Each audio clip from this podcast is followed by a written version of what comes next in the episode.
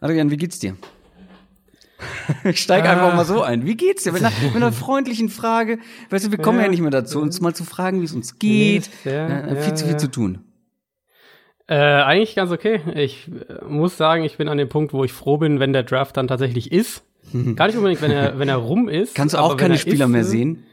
Aber ja, das ist es eigentlich gar nicht so, aber es ist irgendwie so ein, es ist so eine generelle Übersättigung einfach, was wie oft, wie oft Draft hast du Gerüchte angeht und äh, wie oft hast du Alabama, Oklahoma gesehen?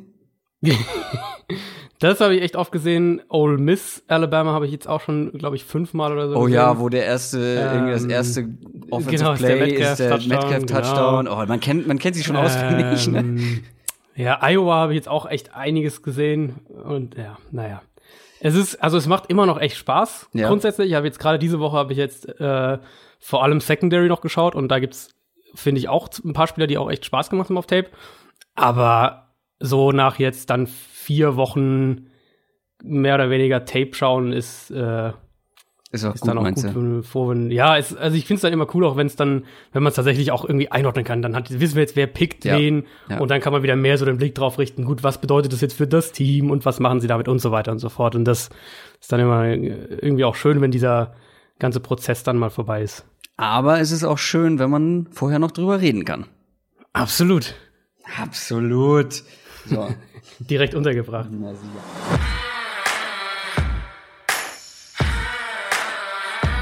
Down, Set, Talk.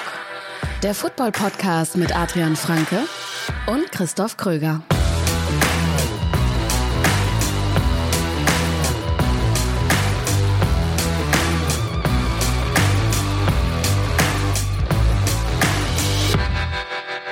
Ihr habt's gehört. Es ist Endspurt angesagt in Sachen Draft. Und das auch in dieser Folge Downset Talk mit mir, Christoph Kröger und natürlich mit Adrian Franke. Einen wunderschönen guten Tag. Heute sind die nächsten Positionen dran. Du hast sie schon so ein bisschen angeteasert. Was du nicht angeteasert hast, sind die Edge Defender, über die sprechen wir heute. Wir sprechen mhm. über die Interior Defensive Linemen, wie ich sie nenne. Und wir sprechen über die Cornerbacks. Jetzt wird sich der ein oder andere fragen, und was ist mit den Safeties? Na, was ist denn mit den Safeties, Adrian? Was machen wir denn mit denen? Also, das Problem war, wir haben, glaube ich, uns, ich weiß, ich glaube, wir haben bei keiner Folge bisher so viele Nachrichten vorher hin und her geschrieben, wo wir überlegt haben, wie wir das irgendwie alles in eine Folge reinkriegen. Es war fast, es war eine, es war fast eine Mini-Krise, weil wir uns nicht einigen konnten, weil jede Idee scheiße ja, war von beiden. Es genau, war nicht optimal. Halt, man wurde halt nie allem gerecht, genau. Und, und ähm, Edge Rush und auch Interior Line sind halt so zwei der besseren Gruppen. Vor allem Edge Rush ja. ist auch echt eine tiefe Gruppe.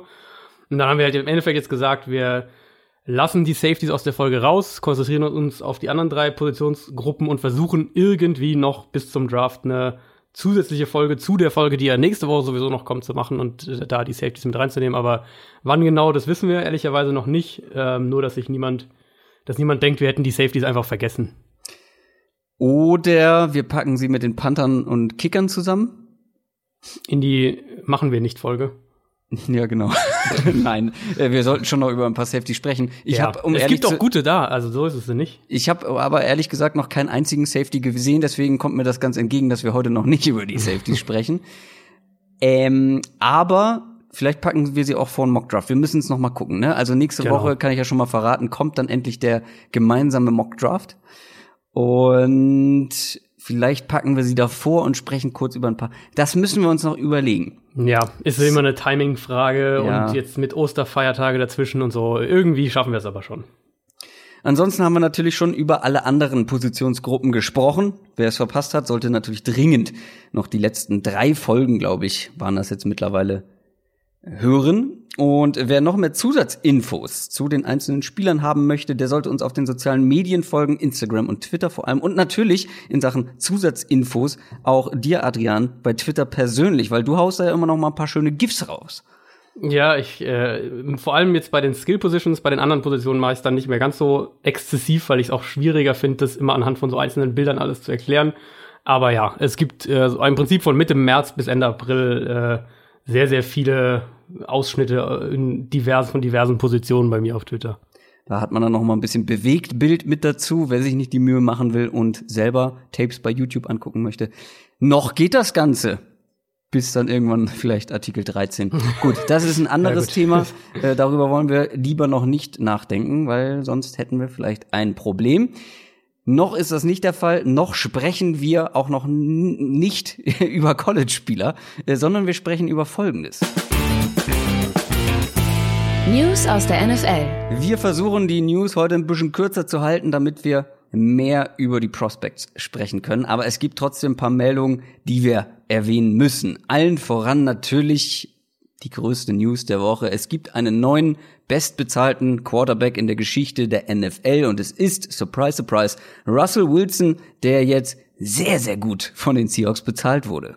Ja, der sehr, sehr gut bezahlt wurde. Und wir hatten es ja letzte Woche noch von dieser äh, Deadline, die er da gesetzt hat, wo wir uns ja auch noch so ein bisschen gefragt haben, was ist wohl die Alternative oder was ist die Drohung gewissermaßen? Was macht er, wenn äh, bis zum äh, zur Deadline am Montag ja eben der Start des, äh, des der ersten Trainingsphase bei den Seahawks, wenn bis dahin eben kein Deal da ist? Was ist Russell Wilsons Argument?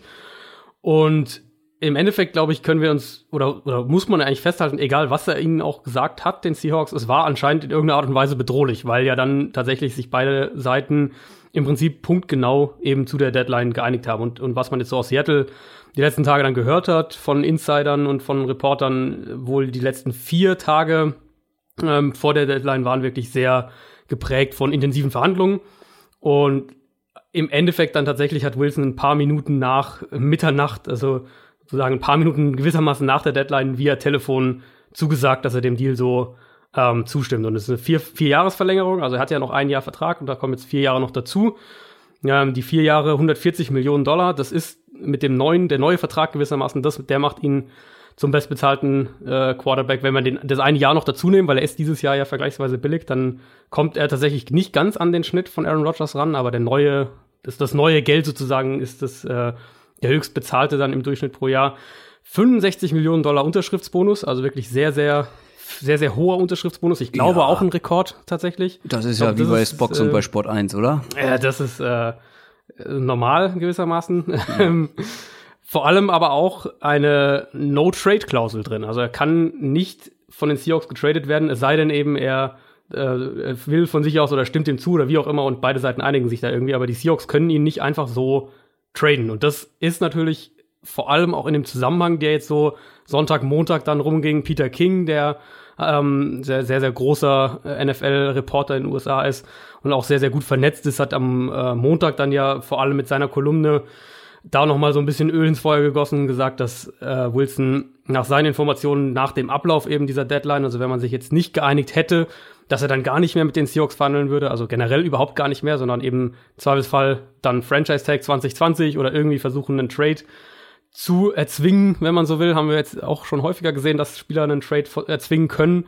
Ähm, gab diese Giants-Gerüchte, die da immer wieder aufgetreten sind, aber im Endeffekt jetzt haben die Seahawks in meinen Augen auch, auch zu dem Preis. Da bin ich, für mich ist es in keinster Weise irgendwie, dass ich jetzt sage, das ist zu viel oder äh, ist er das wert, was auch immer.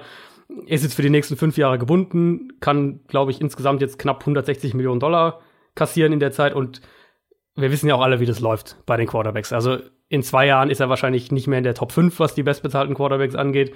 So ist eben die Position einfach und ich fand es dann sehr spannend, gerade bei Russell Wilson, weil ich habe, ich weiß nicht, wie es dir geht und ich will auch gleich mal deine Meinung noch hören, aber ich habe den Eindruck, gerade bei Russell Wilson gehen die Meinungen echt noch auseinander und ich habe dann jetzt auch ein paar Mal ähm, über die letzten Tage die Diskussion auf Twitter so ein bisschen gehabt oder auch von anderen, ähm, auch von, von Experten, die ich echt auch schätze, äh, verfolgt, wo so ein bisschen die Frage im Raum stand, zum einen, gut, was könnte Wilson in einem Trade wert sein? Das finde ich gar nicht so spannend, aber eben eher so die Frage, wo ordnet man denn Wilson ein? Weil die einen sagen so, Top 5 Quarterback ist er für mich, die anderen sagen, naja, für mich ist er halt so ein Top 15 Quarterback, er gehört nicht so mhm. zur, zur Elite so gewissermaßen. Und ich habe für mich dann mal eine, eine, ein kleines, also kein Ranking in dem Sinne, aber so eine grobe Tier 1 Quarterback gewissermaßen erstellt, also mhm. so meine Kategorie 1 Quarterback. Mhm. Aber ich will vorher mal wissen, wo du ihn einordnen würdest. Ich bin Top 5, klar deiner Meinung tatsächlich. Für mich ist er ein klarer Top 5 Quarterback.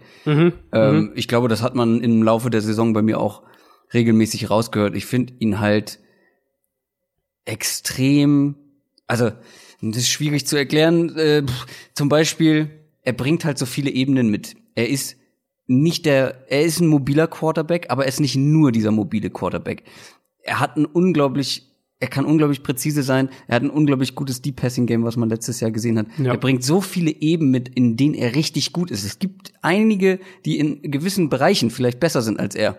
Aber insgesamt mit seiner Mobilität noch dazu finde ich ihn halt extrem stark und das hat so in der Hinsicht kein anderer Quarterback in dieser Liga. Diesen Arm plus diese, ähm, plus diese, ja, das Deep Passing Game, die Deep Passing Genauigkeit plus diese ja. Mobilität Patrick Mahomes geht da vielleicht in die Richtung, aber ich finde Russell Wilson dann noch mal irgendwie ein Stücken präziser insgesamt. Also für mich gehört er auf jeden Fall da rein mhm. und ähm, ich habe die Zahlen auch nur überflogen, habe gelesen, ja, er ist der bestbezahlte Quarterback der Liga und habe gesagt, ja, ist okay, weil stell dir mal vor, er würde nicht mehr für die Seahawks spielen. Was wären die Seahawks ohne ihn? Und, äh, und was würde er auf dem Markt kriegen? und er würde einen riesigen mehr. Markt kriegen. Und was wären ja. die äh, Hawks ohne ihn? Und das sähe ja. gar nicht gut aus. Äh, deswegen ist er unglaublich viel wert. Und ähm, ich glaube, aus Seahawks Sicht kann man sehr, sehr froh sein, auch wenn es viel Geld ist, dass man, dass man den behält jetzt erstmal. Ja, sehe ich im Prinzip auch ganz genauso. Und wir haben es ja auch letztes Jahr häufiger davon gehabt. Ich hatte das ja nach dem, nach dem Playoff aus gegen die Cowboys, hatte ich das ja auch relativ ausführlich analysiert, dass im Prinzip dieser ganze Run lastige Ansatz bei den Seahawks im Endeffekt eben nur dadurch funktioniert, dass Wilson im Passspiel ja.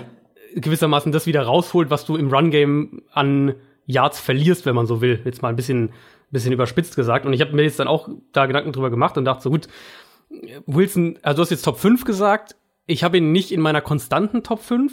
Mhm. Aber die ist halt auch einfach, das ist halt auch permanent im Fluss. Also ich mache jetzt ja, in der Saison mache ich ja so alle drei bis vier Wochen ein Quarterback-Ranking, also jetzt nicht jede Woche. Und auch da siehst du jetzt auch an der Spitze ist da immer so ein bisschen. Aber wer, wer wäre denn da noch vor, vor ihm? Genau, also ich habe jetzt mal, ich habe eine, eine Top, eine Top-Tier quasi, aber die sind jetzt nicht gerankt, sondern einfach mal nur die Top 9 sind es für mich dann im Endeffekt geworden. Ähm, das wären eben Holmes, Brady, Roethlisberger, Wilson, Rivers, Luck, Breeze, Matt Ryan und Aaron Rodgers. Und ich könnte mir vorstellen, dass Breeze da dieses Jahr rausfällt wenn sich da so ein bisschen der mhm. Trend vom letzten mhm. Jahr fortsetzt, den wir mhm. ja schon so in der zweiten Saison ein bisschen gesehen haben. Ähm, bei Rogers scheiden sich so ein bisschen die Geister ja auch. Also da gibt es ja. ja. auch Leute, die sagen, der. Ja, der, wegen der, der schlechten äh, Saison. Der ist, mhm. ja, da gibt's, ja, gibt's, da gibt's tatsächlich echt, habe ich jetzt auch schon häufiger auf Twitter mitgekriegt. Da gibt's echt eine gar nicht so kleine Gruppe an Leuten, die sagen, ähm, Rogers selbst ist halt das auch das Problem und so weiter und so fort. Und mhm. ich will die letzte Saison eigentlich fast so ein bisschen bei ihm ja wegwerfen und ja. weil sie war in vielerlei Hinsicht auch echt eine absurde Saison. Also was er da allein an an äh, Würfen hatte, die er einfach weggeworfen hat, weil er halt, warum auch immer, dem Playdesign oder den Receivern nicht vertraut hat, keine Ahnung. Also für mich gehört er auf jeden Fall noch in diese Top 9 mit dazu. Aber wie du die jetzt im Endeffekt ranken würdest, also ich glaube, wenn ich jetzt nach letzter Saison gehe, dann wären vermutlich Mahomes und Brady 1 und 2 in irgendeiner Reihenfolge. Und dann kommst du halt danach wahrscheinlich in diese Rivers, Wilson, äh, Breeze noch so zu einem Grad. Matt Ryan war echt auch sehr, sehr gut letztes Jahr, aber so mhm. kommst du wahrscheinlich so ein bisschen in die Kategorie und da kann Wilson mal die Nummer drei insgesamt sein, kann aber auch mal die Nummer sechs oder sieben sein, aber auf jeden Fall gehört er halt in diese Nummer eins. Im Schnitt Top Riege, 5. So. Ja, so. wahrscheinlich so ja. ungefähr. Wahrscheinlich ja. so ungefähr. Wir wollten schnell durch die News gehen. Äh, dann lass uns lieber weitermachen. Und zwar, die Patriots hatten ordentlich Bedarf nach wie vor, was irgendwelche Passempfänger angeht. Und sie haben sich einen mhm. Veteran Wide Receiver mit an Bord geholt, nämlich Demarius Thomas. Ja, ist 31 jetzt. Demarius Thomas kommt von einem Achillessehnenriss zurück, also echt eine sehr, sehr schwere Verletzung. Äh, ist, glaube ich, im Dezember auch passiert, also das heißt noch nicht so wahnsinnig lange her. Das heißt, so ein bisschen bei ihm auf jeden Fall ein großes Fragezeichen, ob der überhaupt athletisch wieder zurückkommen kann, ob der überhaupt nochmal auf dieses Level kommen kann. Das spiegelt auch sein Deal eigentlich relativ gut wider, finde ich. Also zum einen hatte er bisher auch echt keinen Markt. Und zum anderen, ähm, was die Patriots ihm jetzt gegeben haben, ist ein Unterschriftsbonus von 150.000 Dollar, also quasi nichts aus NFL-Sicht. Äh, Base Salary, also das Basisgehalt, sind knapp über eine Million. Und dann eben mit Bonus, diversen, wenn er irgendwelche äh, Statistiken erreicht und so weiter und so fort, dann kann er, glaube ich, auf, auf über drei Millionen kommen. Aber im Prinzip ist das ein Deal, wo du sagst, aus Patriots Sicht absoluter Low-Risk-Move und ist definitiv nicht garantiert, äh, dass er am Ende überhaupt im Team steht. Aber wenn wir jetzt mal vom Best Case ausgehen, er kommt zurück und, und kann wieder, kann noch mal was, eine Saison, hat noch mal eine Saison in sich, dann könnte er eben so ein Big Slot Receiver sein für die Patriots. Und ich sehe ihn auch am ehesten dann in der Rolle. Ich glaube nicht, dass er noch ein, ein vertikaler Receiver sein wird. Und wir wissen ja, jetzt in der Free war das ja eigentlich ein offenes Geheimnis, dass die Patriots an mehreren Slot-Receivern sehr, sehr ernsthaftes Interesse hatten. Adam Humphreys haben sie ja echt auch viel Geld geboten wohl. Cole Beasley waren sie dran, Golden Tate waren sie dran. Gibt auch Gerüchte, dass sie an einem, an einem Trade für Sterling Shepard interessiert waren, bevor der jetzt verlängert hat bei den Giants. Also die wollten schon echt was für den Slot vor dem Draft machen. Das hat die Free Agency relativ klar gezeigt. Demarius Thomas ist da jetzt sicher eher so die, die Kategorie C oder D Lösung, also eher so dritte, vierte Wahl. Aber wenn er noch mal fit wird, dann glaube ich, kann das eine, eine, eine ganz gute Waffe so eben so dieser Big Slot Receiver sein. Ja, Sterling Shepard hast du gerade angesprochen. Der hat, nachdem wir die letzte Folge aufgenommen haben, ja. äh, da kam die Meldung direkt danach, dass er für sehr viel Geld verlängert ja. und auch die Vikings haben mit einem Receiver verlängert, der jetzt ein bisschen mehr verdienen wird als Demarius Thomas bei den Patriots. Adam Thielen. Nämlich. Ja, für, für vier Jahre äh, können knapp über 70 Millionen insgesamt werden. Der hatte ja noch zwei Jahre Vertrag, also steht jetzt erstmal noch für sechs Jahre lang in Minnesota äh, unter Vertrag. Also Wo ist der jetzt aus Wide Receiver Sicht so, ähm, gehaltstechnisch? Uh, das habe ich jetzt gar nicht nachgeschaut. Also ich schätze mal, dass er durch, dadurch, dass er noch die zwei Jahre vom günstigeren Vertrag hat, dass er da nicht an die, an die Spitze rankommt. Weil der war ja relativ günstig unter Vertrag bisher und das, äh, das, wenn man das zusammenrechnet, dann ist er sicher nicht ganz oben, glaube ich. Ich äh, wollte das gerade versuchen, on the fly aufzurufen. Das ähm, geht so schnell dann aber nicht. Ähm, lass uns vorher vielleicht noch über Leonard Fournette sprechen, der nämlich festgenommen wurde.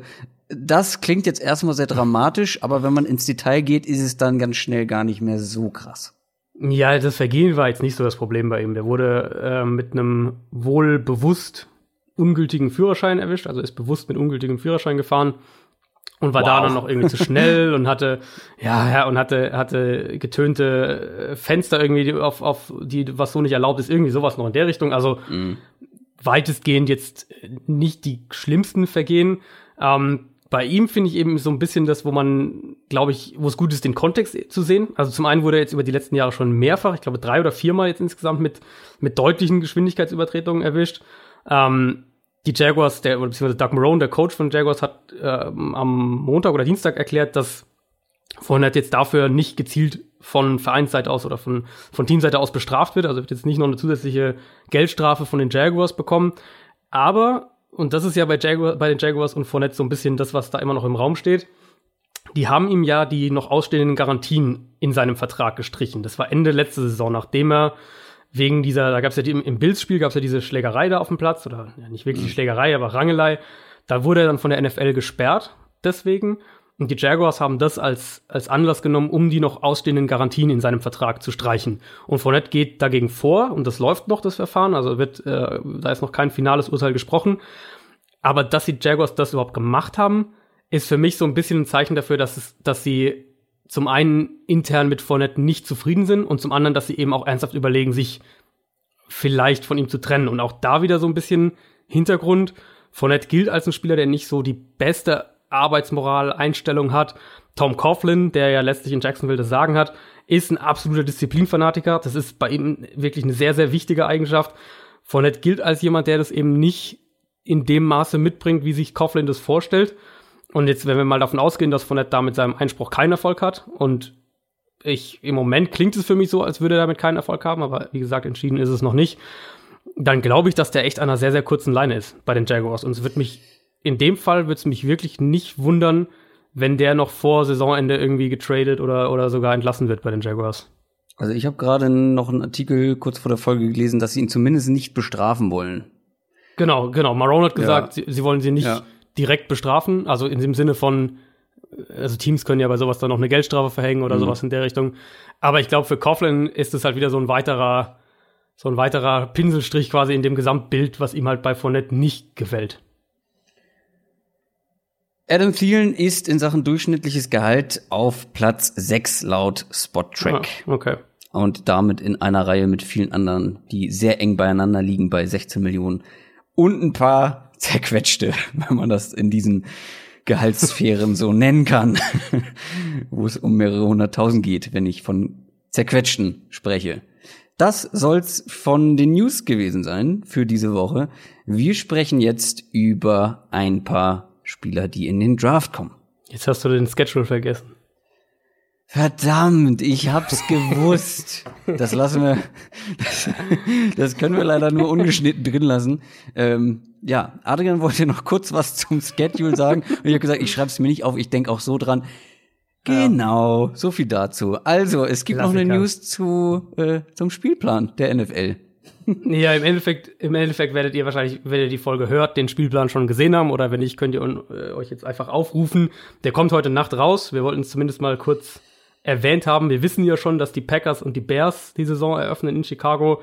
Es ist ja die hundertste NFL-Saison, das heißt, da steht auch viel so im Zeichen von große Duelle, große Rivalries, Geschichte der Liga und so weiter. Das ist dementsprechend ähm, eben nicht der Titelverteidiger, der am Donnerstagabend dann in Woche 1 die Saison eröffnet, sondern Bears gegen Packers, was ja nun vermutlich die traditionsreichste Rivalry in der NFL ist.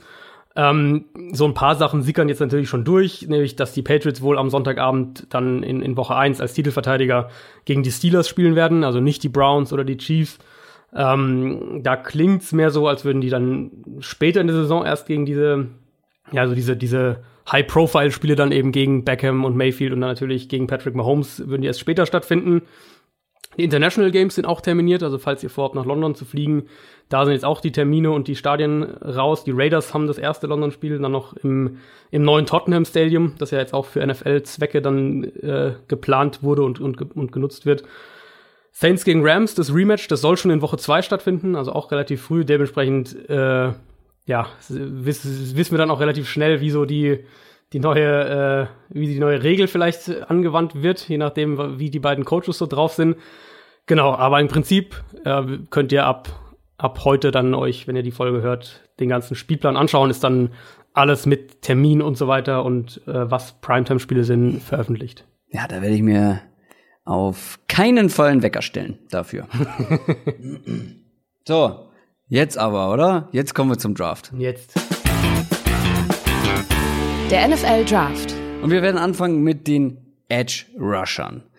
Edge Defender auch genannt. Das hat jetzt nichts damit zu tun, dass diese Spieler irgendwie besonders edgy unterwegs sind oder straight edge leben, sondern was ist genau mit Edge Defendern gemeint? Worüber sprechen wir? Also im Prinzip, wenn ihr euch die Position vorstellt an der, äh, wenn ihr euch die Defensive Line oder die Line of Scrimmage vorstellt, die Verteidiger, die außen an der Line of Scrimmage sind. Das können Defensive Ends sein, wenn wir von einer 4-3-Front sprechen, also vier Spieler direkt an der Line of Scrimmage. Das können Outside Linebacker sein. Im Prinzip fallen die beide in die gleiche Kategorie. Und ähm, deswegen macht es da mehr Sinn, die jetzt nicht in Linebacker, die Outside Linebacker mhm. zu den Linebackern dazu zu schieben und die Edge Defender zu den Defensive Linemen, sondern eben zu sagen, wir haben Interior Linemen, wir haben Edge Defender und wir haben Off-Ball Linebacker, also Linebacker, die eben nicht den, die nicht primär Pass Rusher sind. Insgesamt, ohne zu viel vorwegzugreifen, eine starke Klasse. Das haben wir auch schon immer ja. mal wieder angedeutet. Wirklich viele Spieler, die viel Potenzial mitbringen. Da verrate ich, glaube ich, nicht zu viel. Über die werden ja, wir ja auch ja. gleich sprechen. Das ist schon eine der besseren Klassen in diesem Draft, wo uns ja viele andere Klassen wiederum nicht so umgehauen haben, ne? Ist es definitiv. Also ich habe äh, jetzt ja mein, mein erstes finales Big Board für dieses Jahr zusammengestellt, das auch jetzt dann heute rauskommt, wenn ihr die Folge hört am Donnerstag. Und bei den Edge Rushern kam ich am Ende tatsächlich auf fünf Spieler und es ist dann dementsprechend auch meine Top 5, ähm, die für mich First Round Talents sind. Also wo ich sage, die würde ich in der ersten Runde draften. Und das, ohne es jetzt aus dem Kopf zu wissen, aber ich glaube, das habe ich bei nicht vielen anderen Positionsgruppen, außer mhm. den Defensive Tackles, zu denen wir auch noch kommen. Guck mal, heute wirklich Premium-Qualität, zumindest ja. was die Draft Prospects angeht. Ich würde sagen, ähm, weil ich glaube, mit meiner 5, Top 5 wirst du nicht so übereinstimmen. Hm, Fang du doch mal mit deiner Top 5 an. an. Also meine Top 5 ist äh, Montez Sweat. Ah, doch, okay, wow. Sticht. Hast du auch auf 5? Ja, habe ich auch auf 5. Okay. Äh, ist, ist für mich die Nummer 5. Hätte ich nicht gedacht, dass du die mit in der Top 5 hast. Echt? Ja, mhm. Doch, doch. Also insgesamt hat mir sein, äh, insgesamt mir sein Tape echt sehr, sehr gut gefallen. Ich habe tatsächlich überlegt, ihn sogar auf 4 ähm, noch hochzuziehen. Mhm. Montez Sweat, ähm, was müsst ihr von ihm wissen? Er hat einen unglaublich guten Get-Off. Also der, wie er sich, sein erster Schritt quasi nach dem Snap, der kann extrem explosiv sein. Ich finde, der hat auch meistens ein gutes Timing. Der kann unglaublich große Schritte machen. Das heißt, der macht auch sehr, sehr schnell dann eben Boden gut und kann so einen Offensive Tackle dann sehr, sehr schnell, sehr stark unter Druck setzen. Ähm, der ist so ein bisschen der, äh, wenn man so will, der athletische Freak dieser Edge-Klasse, ja. was ja auch so die Combine bestätigt hat und generell für mich eigentlich fast der Spieler, ich habe da nochmal drüber nachgedacht, ich glaube, kaum einem Spieler hat der ganze Pre-Draft-Prozess so in die Karten gespielt wie Montez Sweat, der, der ist wirklich dadurch, geklettert, ja. Genau, konstant hochgeklettert. Der zeigt verschiedene Pass-Rush-Moves, also ist da jetzt auch nicht irgendwie total eindimensional. Der hat sehr, sehr lange Arme und kann die in Power auch umwandeln. Also mit äh, lange Arme heißt vor allem erstmal, du hast eine Möglichkeit, den Tackle eben, den Offensive Tackle zu kontrollieren, wenn du ihn eben, wenn du deine, deine Reichweite einsetzen kannst. Und er kann das eben und kann dann daraus auch Power machen. Das heißt, man sieht, wie er dann auch echt immer wieder Tackles nach hinten schiebt oder, oder Guards, wenn er mal gegen den Guard spielt. Äh, gut, solide würde ich sagen in Run Defense. Man sieht auch immer wieder, dass er Plays erkennt. Ist für mich kompletter als Edge-Verteidiger, als ich es vorher gedacht hatte. Ähm, also ist nicht einfach nur jetzt ein athletischer Freak, der so, äh, so ein bisschen äh, krasse Combine-Zahlen auflegt, aber wo man es auf Tape nicht sieht. Ich finde, bei ihm sieht man es auf Tape. Und äh, mhm. was er halt nicht ist für mich, ist, und das wäre, das, würde, das sollten wir vielleicht eh erklären, oder ich zumindest, weil ich das, glaube ich, heute häufiger sagen werde, er ist für mich kein Edge-Bender. Das heißt, ein Edge-Bender ist vor allem jemand, der sehr, sehr eng in einem, in einem engen Winkel quasi um den Offensive Tackle rumgehen kann. Wenn ihr ein Paradebeispiel dafür ist Von Miller. Also einer, der vom Snap wirklich in einem ganz, ganz engen Radius um den Tackle rumkommt und dann eben dadurch schneller beim Quarterback ist. Das ist Montez Sweat nicht. Der ist ein bisschen, finde ich, auf Tape so ein bisschen hüftsteifer, als ich erwartet hatte. Ja, haben wir auch ist, äh, Ja, ist, also ist eben nicht dieser Edge-Bender, ist mehr, äh, mehr einer, der dann eben doch über die Power und die Pass-Rush-Moves kommt. Ich habe mir aufgeschrieben, wem, eben mit den langen Armen und so weiter und was er an Power hat. Er ist halt nicht Chandler Jones, was bei den Cardinals, der ja wirklich auch so ein Edge-Bender sein kann, sondern geht eher in die Richtung Daniel Hunter von den Vikings. So, um mal so einen groben groben Spielervergleich da in den Raum zu haben, dass ihr euch so ein bisschen was vorstellen könnt. Ich glaube, der kann auch mehr Power aufbauen und, und wenn man sich ihn anschaut, sein, sein, sein Frame, also sein, äh, seine Schultern und wie groß er ist und so weiter, dann sollte das eigentlich auch echt möglich sein. Und was ich mir noch aufgeschrieben habe bei Montez Sweat, ist, dass er seine Hände konstanter einsetzen muss. Also die müssen schneller kommen, die müssen mit mehr Power kommen. Ich glaube, da hat er echt auch noch Luft nach oben und ich hatte häufiger den Eindruck, wenn er an einem Tackle hängen bleibt, ja. dann liegt's an den Händen. Ich versuche mal, dass wir uns nicht so viel überschneiden, dass wir nicht so viel doppelt sagen. Ähm, einiges hast du ja schon erwähnt. Was du jetzt gerade am Ende meintest, ist mir auch aufgefallen. Wenn ein Blocker die Hände an ihn bekommt, dann hat er wirklich genau. seine Probleme, hat da dann auch keine gute Balance, lässt sich da wirklich auch mal wegbiegen, ähm, weil er auch sehr aufrecht spielt. Das hat mich fast am meisten gestört. Also, dass er sobald der gegnerische Lineman oder Tight End, wer auch immer gegen ihn blockt, die Hände an ihn bekommt, lässt er sich ganz schnell wegdrücken und verliert dann die mhm. Balance mhm. und dann kommst du auch nicht wieder zurück. Ja, weil er halt seine Arme auch nicht gescheit einsetzen kann, weil dann ist seine quasi sein, sein Mittel der Wahl eben so ein bisschen die langen Arme plus Power. Ja. Die kann er halt da nicht einsetzen, gescheit. Du hast gesagt, ganz okay gegen den Run. Also statistisch war er tatsächlich der Beste in Sachen Run-Stop-Percentage aller Edge-Spieler. Hm, okay. Im College. Und ich habe mir aufgeschrieben, das liegt an seiner Reichweite, was seine lange, langen Arme angeht. Und es gibt ganz viele Plays, die ich gesehen habe, wo er einfach mit der Geschwindigkeit, die er ja ohne Zweifel hat, siehe Combine. Mhm. Ich gucke gleich noch mal mhm. nach, wie schnell er da genau ja, war. Also, das war, das war diese also falls ihr es genau, falls ihr es vergessen habt, das war dieser äh, Montez Sweat war der Verteidiger, der in einer seiner 40 Yard Times äh, glaube ich schneller war als Odell Beckham und und und Julio Jones und so weiter. Also das war dieser diese absurde Combine quasi. 4-4-1 auf 40 Yards. Ja. Da wären viele Runningbacks froh um die Zeit dieses Jahr. Ja, und vor allem, äh, wir kommen auch gleich noch zu Cornerbacks, die ja im Zweifel schneller sein sollten, wo wir mhm. auch ein mhm. paar haben, die langsamer waren. Also, und das sieht man gegen den Run halt. Der holt halt auch einen Running Back, der irgendwie so ein bisschen ja. parallel zur Line of Scrimmage läuft, holt der halt ein und ähm, hat dadurch natürlich seine Statistik in Sachen Run-Stop-Percentage ganz schön nach oben geschraubt und dann diese langen Arme dazu, was mich ein bisschen gestört hat, was ihn dann auch auf die fünf hat fallen lassen, dass er halt diese langen Arme und seine Geschwindigkeit nicht immer oder nicht konstant einzusetzen weiß.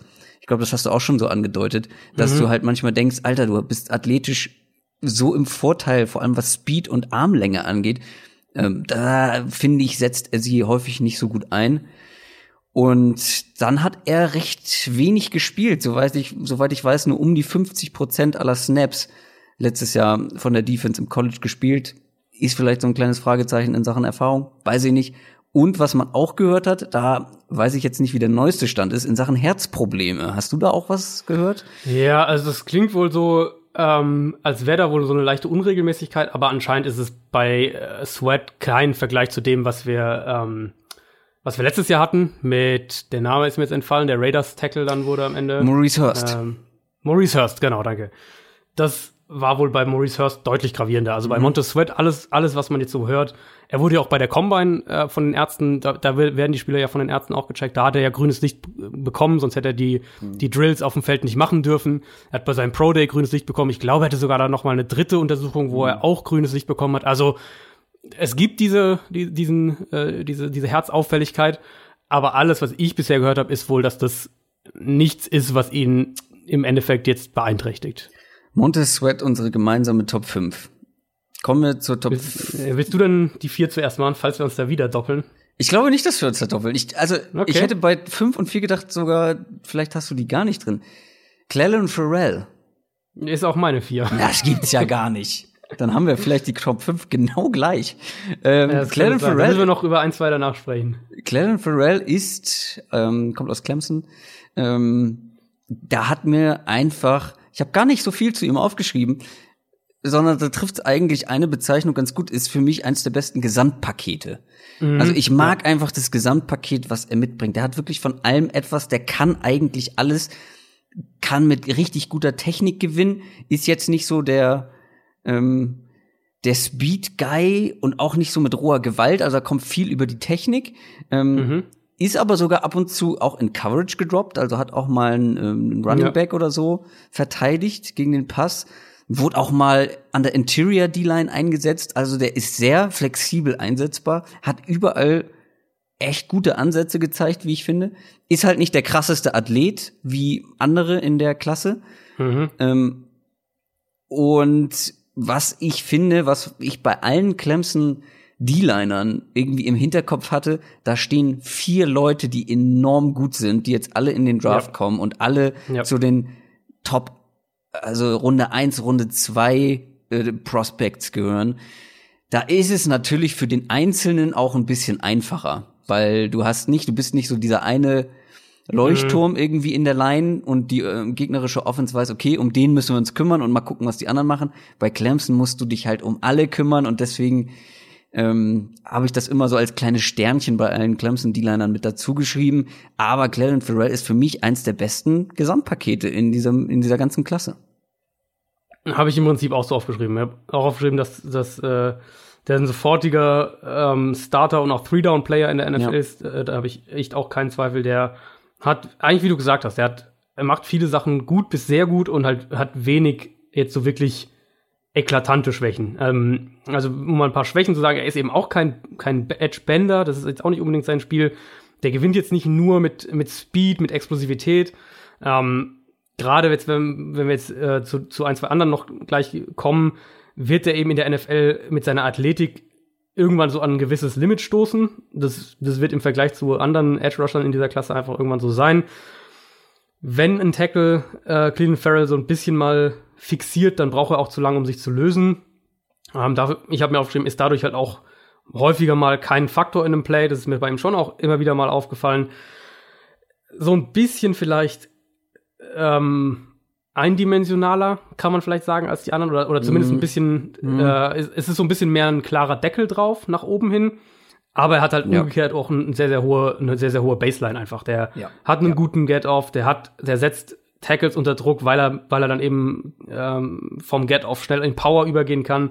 Der arbeitet super mit den Händen. Ja, genau. Der, äh, das ist, das ist alles irgendwie so. Man hat bei ihm, ich finde, bei ihm hat man eigentlich überall den Eindruck, dass es mit einem Plan passiert, dass er Tackles bewusst auf verschiedene Arten attackiert, dass er bewusst verschiedene Pass-Rush-Moves zeigt, dass er nicht irgendwie mhm. blind links nach vorne rusht, sondern versucht auch Plays zu lesen und wenn jetzt beispielsweise ein Screen ist, dass er sich dann ja, mit den Passweg stellt. Also für mich Cleveland Farrell ist eigentlich, du hast eigentlich schon echt sehr gut gesagt, so der, der, der Allrounder und das hat auf jeden Fall auch einen Wert. Und vielleicht in, wenn, wenn Montez Sweat sein, sein athletisches Potenzial und das, was man auch auf Tape ja teilweise sieht, wenn er das noch richtig auf den Platz kriegt, dann ist es für mich auch keine Frage, dass er der bessere Edge-Spieler am Ende sein wird als Cleveland Farrell. Aber für den Moment und für dem, was wir bisher sehen und was wir wissen, ist Farrell ein unglaublich in Anführungszeichen sicherer Pick für mich dieses Jahr. Mit wem würdest du ihn vergleichen? Vielleicht, ah, ich tue mich da schwer, vor allem was Defense-Spiele angeht. Hm, Michael Bennett mhm. werfe ich, mal in den Raum. Total ja, absurd, oder?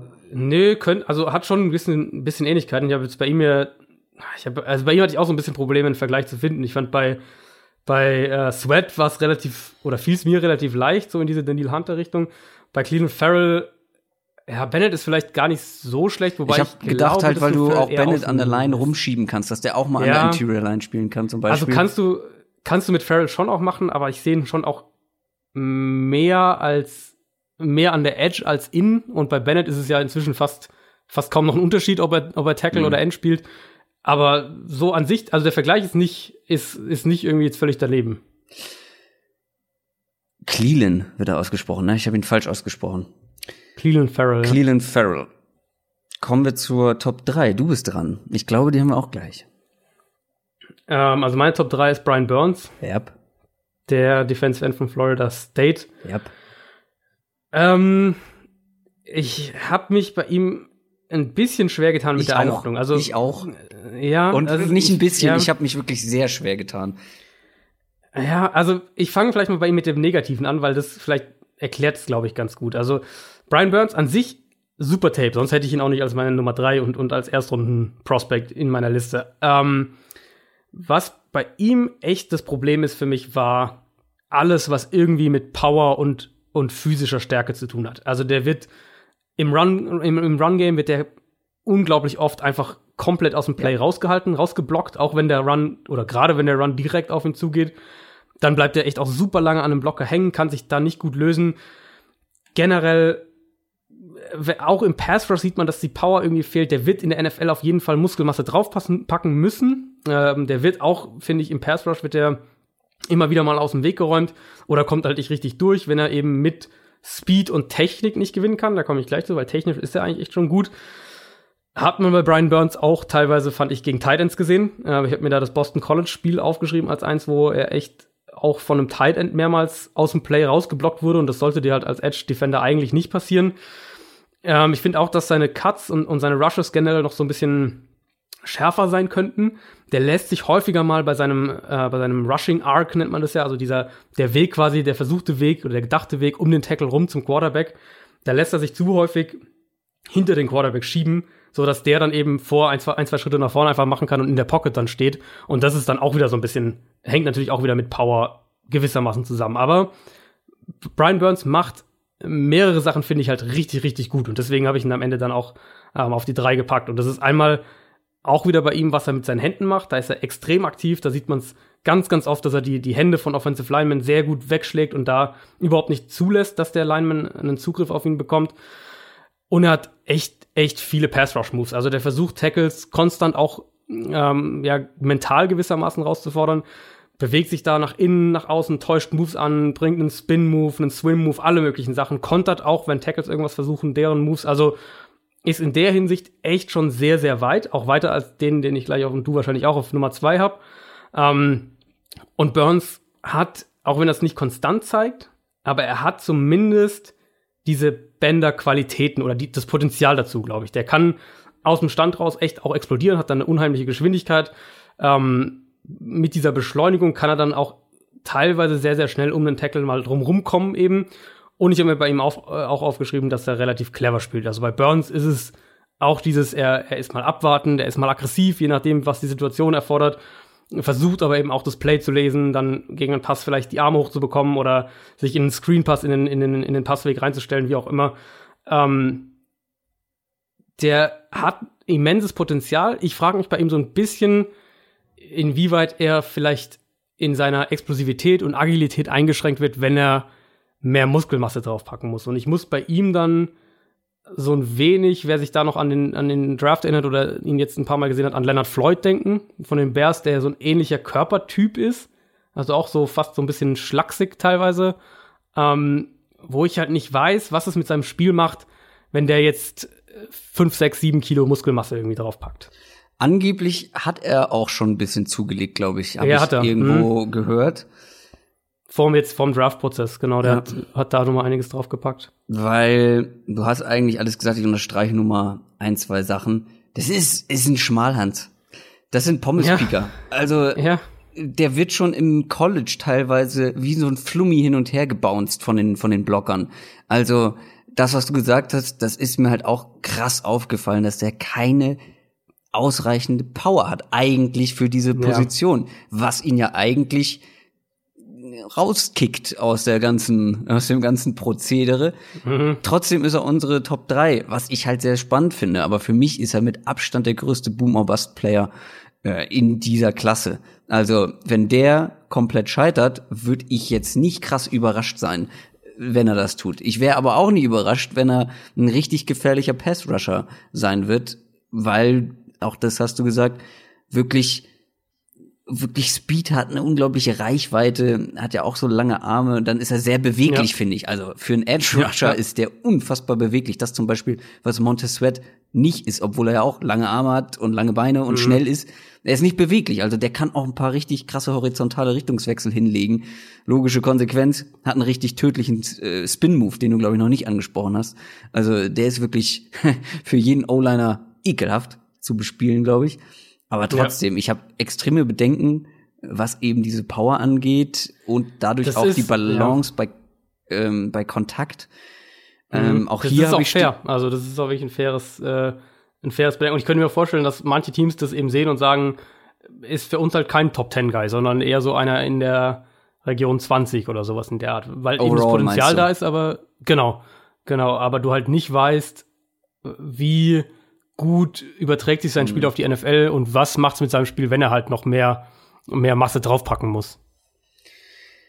Ja, trotzdem irgendwie, irgendwie spannend, der Typ. Und auch da wäre ich nicht überrascht, wenn er wirklich am Ende der ersten Runde vielleicht sogar geht, weil das nicht das ist, was die NFL-Teams sehen wollen, aber es würde mich auch nicht überraschen, wenn er in der Top 10 geht. Also ja. da ist wirklich eine unglaubliche Bandbreite, sowohl was das jetzige, die jetzigen Leistungen angeht, als auch das, was man vielleicht von ihm erwarten kann, aber irgendwie, mhm. irgendwie spannend. Kommen wir zur Top 2. Die werden wir dann auch gleich haben, denn die Gehe heißt ich stark von aus. Josh Allen. Genau. Aus Kentucky. Der Kentucky, Kentucky Outside Linebacker. Ähm, ich bin dran.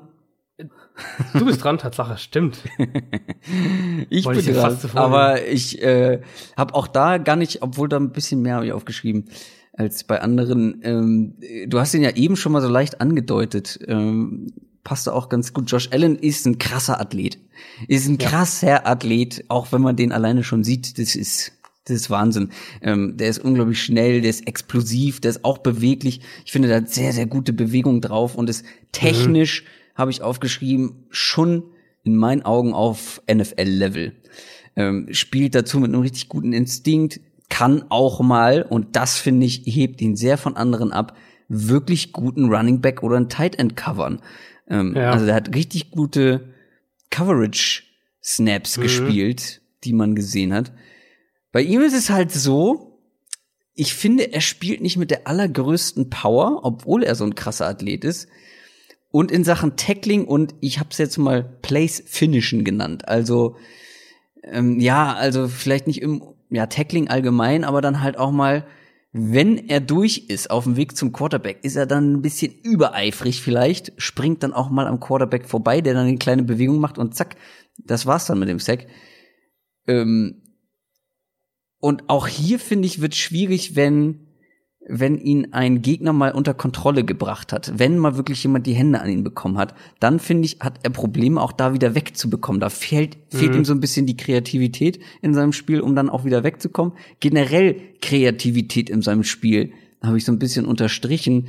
Auch was so die Pass Rush Moves angeht. Ich glaube, da hast du ihn angesprochen, dass er eigentlich ja nur ein, zwei Moves hat, mit denen er, ja. weil er darin so ja. unfassbar gut ist, gewinnt was auch sehr, sehr wichtig ist, weil ich glaube, Bill Belichick ist ja so einer, der immer sagt, guck dir an, was Spieler können und nicht, was sie nicht können. Und wenn er was kann, das sind dann diese ein, zwei richtig krassen Moves, vor allem über Außen, über die Edge.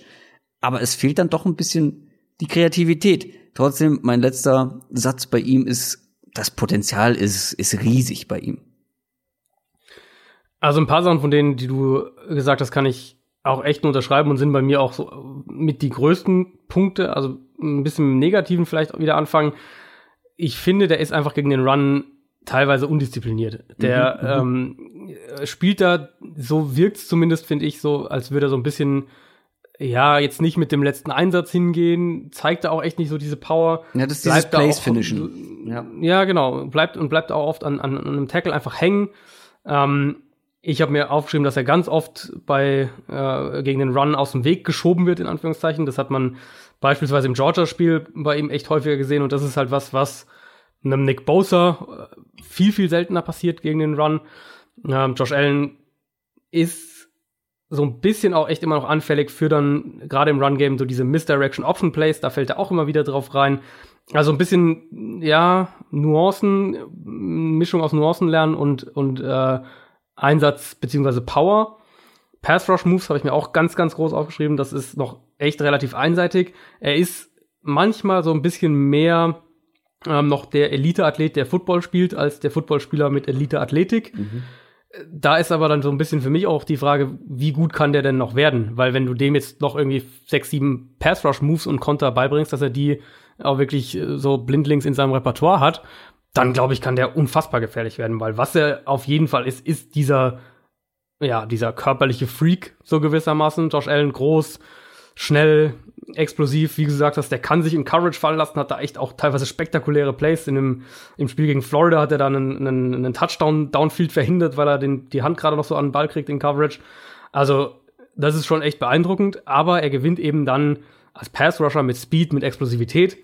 Ähm, ist nach ein, zwei schnellen, äh, ein, zwei Schritten ist er schon echt, echt schnell und kann dann auch nochmal beschleunigen, kommt dadurch dann halt um, um Tackles herum und zeigt eben auch diese Edge-Bender Qualitäten. Also ich habe mir bei ihm aufgeschrieben, dass er für mich von allen Spielern, von allen Edge Rushern, die ich mir angeschaut habe, ha, äh, hab dieses Jahr, war er derjenige, der am ehesten eben dieser Von Miller Typ werden kann. Also nicht von der Qualität her, sondern von der Art des Rushers her.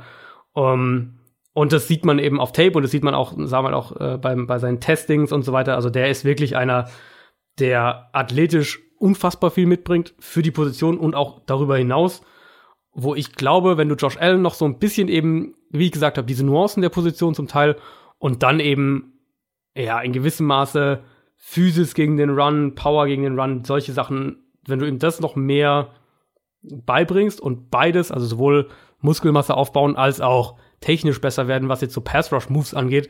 Ich glaube, beides ist in der NFL kein Problem. Das kannst du beides in der NFL lernen. Dann könnte der, könnte Josh Allen echt ein richtig, richtig, richtig gefährlicher, äh, gefährlicher Edge-Rusher werden. Ach, Bender, Bender, Bender, höre ich immer nur. Lars oder Sven? Na gut. Ähm, ich habe nur an den von Futurama gedacht.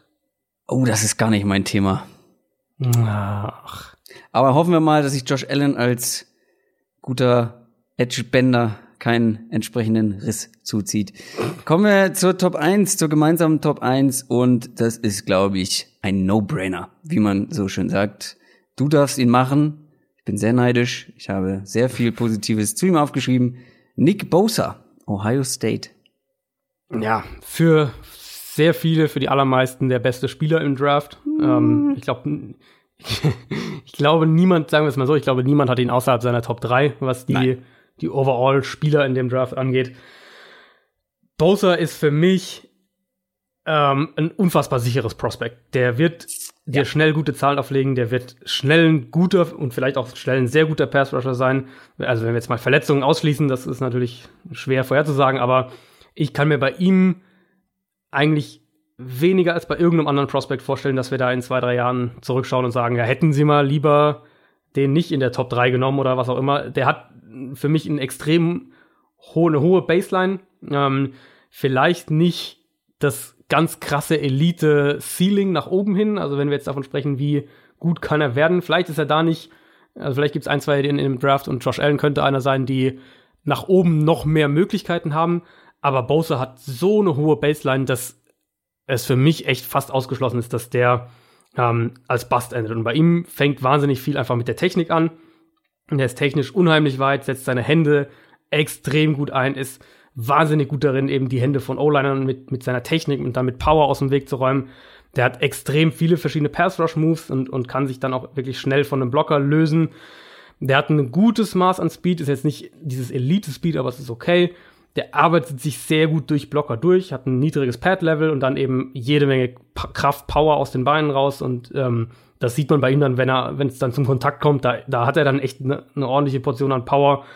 Nutzt dann auch diese Kraft, die er da aufbauen kann. Da sind wir wieder bei der Technik, ähm, um Blocker nach innen zu schlagen. Also er, er nimmt dann oft mit den ersten ein, zwei Schritten Geschwindigkeit auf und wandelt die dann in, äh, in enorme Kraft um, was eben für den Offensive Lineman eine sehr große Herausforderung darstellt. Also dass dieses Speed to Power umwandeln, äh, wovon man äh, bei Pass Rushern dann spricht, hat auch ein ganz gutes Maß mehr, als ich gedacht hatte, an, an Agilität, Beweglichkeit. Also ist, ähm, Bowser spielt mit einem sehr, sehr tiefen Körperschwerpunkt, gerade so früh, früh im Play und dann äh, kann er echt seine Hüften sehr schnell in alle Richtungen bewegen, also ist da jetzt nicht irgendwie hüftsteif.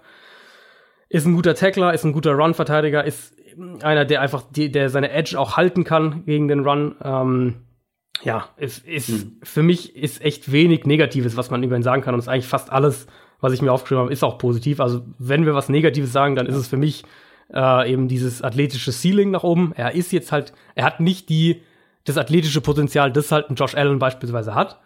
Ähm, er hat, wie gesagt, einen guten Get-Off, eine gute Beschleunigung, aber es ist nicht so, dass er damit mit, mit Speed und Explosivität in der NFL alleine gewinnen wird. Ähm, das ist aber auch sowieso auch nicht sein Spiel, sondern er kommt halt über, über Technik und über Power.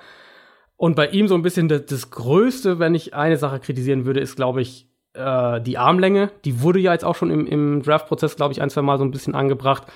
Und nicht häufig, aber ab und zu sieht man es auf Tape, dass er eben, also er hat relativ kurze Arme für die Position, dass Offensive Tackles ihn so ein bisschen ähm, Spitzname ja, T-Rex. So das hast du jetzt gesagt. nee, das, also das Offensive Tackles ihn so ein bisschen ja locken können, also ein bisschen ihn so ein bisschen in den Griff oder ein bisschen aufhalten können. Ähm, wenn sie es halt schaffen, zu verhindern, dass er mit seinen Händen gewinnt. Und dann hat er halt nicht dieses, was wir jetzt bei ein, zwei anderen Prospects angesprochen haben, diese Mischung aus hier sehr lange Arme und kann daraus dann nochmal Power aufbauen. Das ist nicht Bowsers Spiel. Aber das ist dann im Endeffekt, wenn man sich anschaut, was er kann und, und, und was ich eben gerade alles aufgezählt habe, ist es halt schon wirklich auch Beschweren auf sehr hohem Niveau.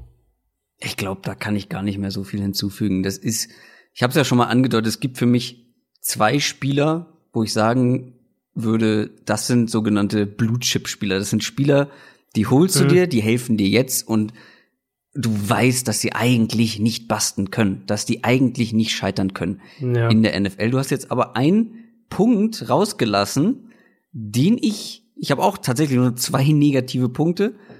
Einen hast du genannt und der andere ist bei mir Verletzungsanfälligkeit. Ja, gut, das muss man schon erwähnen, das stimmt. Ja. Das ist schon, das liegt in der Familie der Bosers. Man kennt es von seinem Bruder, von Joey Bosa, der hat immer wieder mit Verletzungen zu tun gehabt, auch schon im College. Genauso Nick Bosa, auch jetzt in dieser Saison, relativ wenige Spiele nur gemacht. Der Bruder, der Vater und auch der Onkel, alles NFL-Spieler gewesen, alle immer wieder verletzt. Alle mit Verletzung zu tun gehabt. Also das ist schon, da ist ein Muster erkennbar. Ein genetisches mhm. scheinbar. Vor allem natürlich, äh, wenn es um den Bruder und den Vater geht, die auch beide Edge-Defender waren. Das ist so ein Ding, das sollte man bei ihm, also wenn er scheitert in der NFL, dann nur an seinen Verletzungen, glaube ich. Oder? Ja, also, ja, muss man schon. Also er hatte, er hatte ja, ähm, ich meine, er hatte in der High School, glaube ich, einen einen Kreuzbandriss sogar, wenn ich mich nicht alles täuscht, da bin ich mir jetzt gerade nicht ganz sicher. Und dann hat er jetzt letztes Jahr diese, diese, äh, äh, was war das denn, Bauch, Bauchmuskelverletzung mhm. oder, oder Rumpfmuskelverletzung, irgendwas in der Richtung, wo er dann ja auch eben äh, unter, unter, unter das Messermuster operiert werden musste. Mehrere Wochen klar war, dass er ausfällt und dann er eben gesagt hat, er, er zieht quasi zurück und äh, bereitet sich stattdessen dann nach, dem Dra nach, nach der OP auf den Draft vor. Mhm. Aber ja, das muss man bei ihm zumindest mal erwähnen, da hast du auf jeden Fall recht.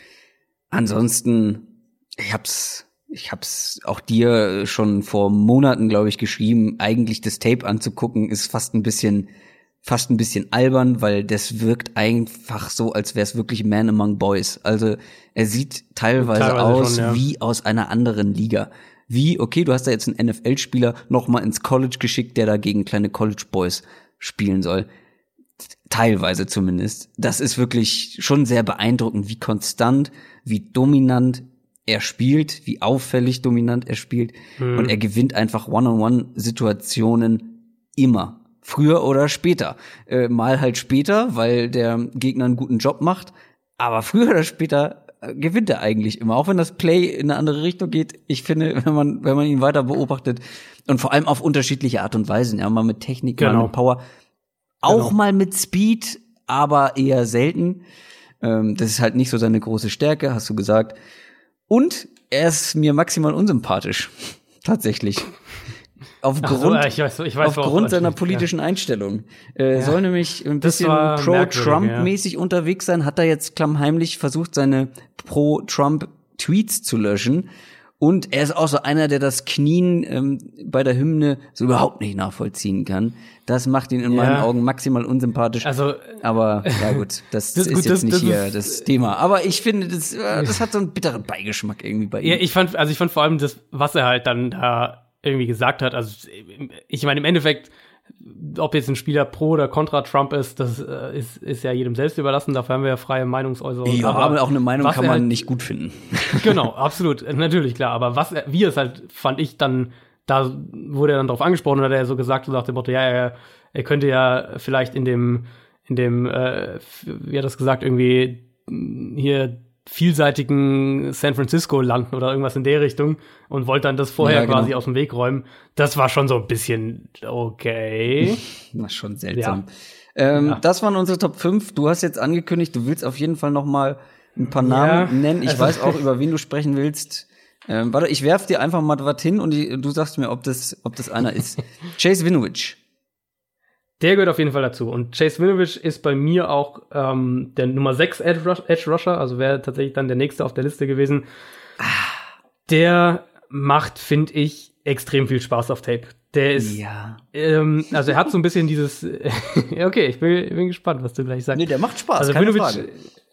Ähm, Winovich hat so ein bisschen dieses Stigma von High Motor Guy, der ja. halt mit, mit Einsatz und Power gewinnt, aber auf Tape sieht man halt echt, dass er mehr ist. Er hat einen wirklich einen guten Get-Off, der, der ähm, kann durch Gaps auch mal wirklich durchschießen. Der arbeitet sehr, sehr gut auch mit seinen Händen. Der hat verschiedene Pass-Rush-Moves. Er hat auch die Power, auf jeden Fall. Ähm, sieht man auch mal wieder, dass er in, in einen Tackle durch sich rein, reinbricht und den dann auch nach hinten schieben kann. Der hat ähm, Athletik insgesamt, finde ich, ist auf jeden Fall auch da. Eben Explosivität, Richtungswechsel, das sieht man schon alles. Er, finde ich, ist insgesamt im Rahmen von seinen Möglichkeiten ist er ein relativ kompletter Spieler, auch so ein bisschen in diese in diese Cleveland Farrell-Rolle äh, vielleicht am ehesten erklärbar. Ähm, physischer Spieler finde ich, der auch echt ein harter Tackler ist. Kein Edgebender ist er definitiv nicht, aber fällt für mich jetzt natürlich nicht in die gleiche Kategorie, aber so ein bisschen in die in diese Richtung auch, dass ich glaube, dass der eigentlich nicht basten kann oder ich kann es mir nicht vorstellen bei ihm. Das ist die Schwächen bei ihm sind für mich am ehesten ähm, ja, so ein bisschen überrennt der Plays teilweise, also dass er sich selbst aus dem Play rausnimmt, weil er ja. den, den, den Quarterback oder das, das Play generell nicht richtig liest. Äh, also so, so sieht dann so ein bisschen kopflos aus. Als, als Rusher nimmt er den Kopf runter und, und rusht halt los und hm. merkt gar nicht so richtig, was um ihn rum passiert. Hm. Und er fällt halt auch immer wieder mal auf äh, falsche äh, oder Fakes oder was auch immer, Misdirection Plays rein. Sieht man schon auch immer wieder mal. Aber grundsätzlich für mich, wenn ich den, also ich habe den dann in der frühen zweiten Runde im Endeffekt einsortiert. Wenn den ein Team irgendwo da in der, in der frühen zweiten Runde nimmt, ist das für mich ein, ein grundsolider bis guter Pick und, und äh, auch wenn er jetzt wieder einer ist, der nicht das mega Upside vielleicht hat, aber ich glaube auch, er ist eben wieder einer, der einen sehr, sehr hohe, einen sehr, sehr hohen Floor mitbringt. Also ich kann mir nicht mhm. vorstellen, dass der, dass wir in einem Jahr hier sitzen und sagen, boah, Vinovic hat aber echt eine miese Rookie-Saison. Ja, Chase Winovich war so einer, wenn man sich Tapes von Mitspielern angeguckt hat, ähm, dann ist er immer wieder aufgefallen mit guten Plays. Aber ja, als ich mir ja. dann ihn bewusst angeguckt habe, ist er mir mindestens genauso gut aufgefallen, äh, so oft aufgefallen mit schlechten Plays, finde ich. Du hast, du hast es gesagt, man, mit dem Kopf durch die Wand steht bei mir. Mhm. Der spielt wie so ein Irwisch mit Ickes Frisur. Müsst ihr mal noch warten. Das ist halt, der macht schon Spaß, weil der wirklich so ein der hat so viel Power, so viel Einsatz und der will in jedem Play alles. Alles oder nichts ist halt für mich so am Ende die Konsequenz gewesen. Entweder fällt er halt eben auf, weil er alles richtig macht, oder er fällt auf, weil er mit dem Kopf durch die Wand will und der Tackle ihn mhm. nur runterdrückt. Also ich habe keinen Edge-Spieler so oft auf dem Hosenboden gesehen wie Chase Winovich. Das hat mich halt schon extrem gestört. Das war so dieses alles oder nichts in jedem Play. Dadurch, wie du gesagt hast, in manchen Plays halt auch komplett ins Leere gelaufen oder ähm, ja. ja halt ja. verschenkt gewesen, weil er halt schon auf dem Boden lag oder wie auch immer. Das war dann, ähm, das hat mich so ein bisschen an ihm gestört. Alles Positive hast du, hast du schon gesagt, ähm, kann wirklich im Pass Rush theoretisch einiges, hat eine gute Technik und so weiter. Ähm, für, mir fehlt einfach diese Konstant, weil da die, die Bandbreite zwischen guten Plays und schlechten Plays noch sehr mhm. groß ist. Also wie gesagt, der kann ein Play komplett zerstören vom Gegner. Er kann aber auch dem Gegner ein komplett offenes Feld liefern, weil er auf dem Boden liegt. Ähm, so, das war für mich so die Konsequenz. Ähm, wollen wir ja. wollen wir weitermachen, weil es gibt natürlich in dieser Klasse noch ein paar interessante Namen. Hast du? Also ich glaube, ich glaube zwei zwei sollten wir ganz kurz noch ansprechen, weil Ei. zumindest über die werden werden viele sprechen oder werden viele mal was hören. Das eine ist halt Rashawn Gary, also sein Mitspieler bei, bei, äh, bei Michigan. Der wird immer wieder ja in die erste Runde gemockt und auch ziemlich hoch. Also wenn ihr Mockdrafts euch anschaut, der wird garantiert ganz oft Top 10, Top 15 irgendwo sein. Die Giants werden sehr, sehr intensiv mit dem in Verbindung gebracht. Das ist eben einer, der eine unglaubliche Athletik hat, der da wirklich Größe, Speed, Explosivität, einfach alles mitbringt, was du dir eigentlich wünschst, so ein bisschen. Power auf jeden Fall auch hat. Ähm, aber es hat sich bei ihm halt bisher noch nie konstant aufs Feld übertragen. Und das siehst du halt einmal an seiner Produktivität, das ist der eine, der eine Punkt. Aber du siehst es halt eben auch auf Tape. Und er hat, ich finde, er spielt teilweise echt träge. Ich weiß nicht, wie ausführlich du ihn gesehen hast oder wie viele, ja. äh, viele Tapes war einer der ersten tatsächlich, die ich geguckt habe. Okay, ja, perfekt, gut. Ähm, also ich habe den Eindruck, er spielt oft echt langsam. Ich, ich habe den Eindruck, er spielt extrem eindimensional, hat überhaupt keine Pass-Rush-Moves, sondern, sondern setzt halt da auch oft auf seine Athletik so ein bisschen als Trumpfkarte und, und, und auf seine Power, was auch teilweise funktioniert. Also der kann, er kann so den, den Point of Attack, also wenn, wenn die, wenn er mit dem Offensive Tackle oder Guard zusammenstößt, den kann er komplett dominieren mit seiner Power, aber wenn er das halt nicht tut, dann siehst du bei ihm eben echt Defizite und das finde ich ist dann doch immer wieder aufgefallen. Ähm, Pass Rush Moves eben fehlen einfach und dann finde ich auch, dass er Plays viel zu selten erkennt, dass er oft hm, Plays falsch liest oder gar nicht liest, dann auch eben so ein bisschen auch wie Winovich am Play vorbeigeht, häufiger mal. Hab mir bei ihm auch aufgeschrieben, was wir letzte Woche ja als, äh, als Folgentitel hatten, äh, Late to the Party, also oft auch einer, der ein paar Schritte einfach zu spät da ist. Für mich ist der ein Spieler, der athletisch das Potenzial hat, wirklich gut zu werden eher für mich als Inside Rusher als als Outside Rusher, also Hab eher so ein genauso aufgeschrieben. So ein ja, also von seiner Physis her auch, ich finde, erinnert er so ein bisschen teilweise an Jadavion Clowney, der mhm. eben einfach nicht der eben nicht dieser Edge explosive Edge Rusher ist, sondern mehr über Power und und und vielleicht dann besser auch gegen Guards aufgestellt ist. Also in der Rolle könnte ich ihn eigentlich mir auch ganz gut vorstellen.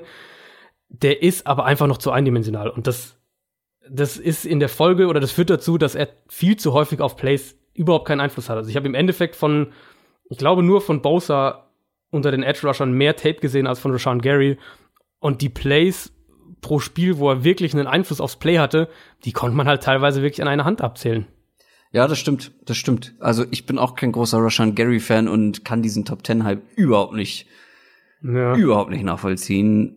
Im Prinzip hast du alles gesagt davon, ähm, ist halt eher der Bullrusher als Speedrusher. Der kommt genau, für genau. mich sehr viel über Gewalt. Also Power ja. ja, aber das ist teilweise auch schon fast gewalttätig, was er da mit den Gegnern macht. Das kann sehr positiv sein. Manchmal ist es halt aber auch hier Kopf durch die Wand und sieht überhaupt nicht, wo das Play hingeht. Er will eigentlich nur seinen, seinen Gegner, der vor ihm steht, einfach irgendwie versuchen zu zerstören. Ja, ähm, ja. Ich habe auch geschrieben, könnte auch mal Inside spielen. Würde ich gern sehen. Also da würde ich ihn in der NFL tatsächlich auch gerne sehen. Und ich glaube, dass er das auch besser könnte oder dass ihm das auch mehr liegt. Dann ist er in einem, in einem relativ klar definierten ja. Raum. Als Inside Rusher hast du ja einen eher engen Raum im Vergleich und zu einem Edge Rusher, der einem offenen, auf einer offenen Seite auch spielt. Und da ja. sehe ich auch seine Stärken viel besser eingesetzt. Ja, total, weil der auch gegen den Run richtig stark ist. Also die Gap-Kontrolle, ja, die war sehr auffällig. Also wenn du dem sagst, hier, das ist dein Gap, da kommt niemand durch, dann kommt da auch niemand durch, weil er halt auch an einen, mit einem Arm tackeln kann, weil er eben die Power dafür hat. Du wolltest noch einen zweiten erwähnen. Hm, wer genau. könnte das sein? Vielleicht. Nee, Zach Allen meinst du nicht, oder? Ja, Zach Allen mag ich, aber ist für mich jetzt. Das ist halt ein physisches Monster. Ich fand bei ihm fand ich es mega krass, dass wenn du dir Tape anschaust von Zach Allen, ist er gefühlt bei jedem, bei jedem Snap der mit Abstand größte Spieler an der Line of Scrimmage.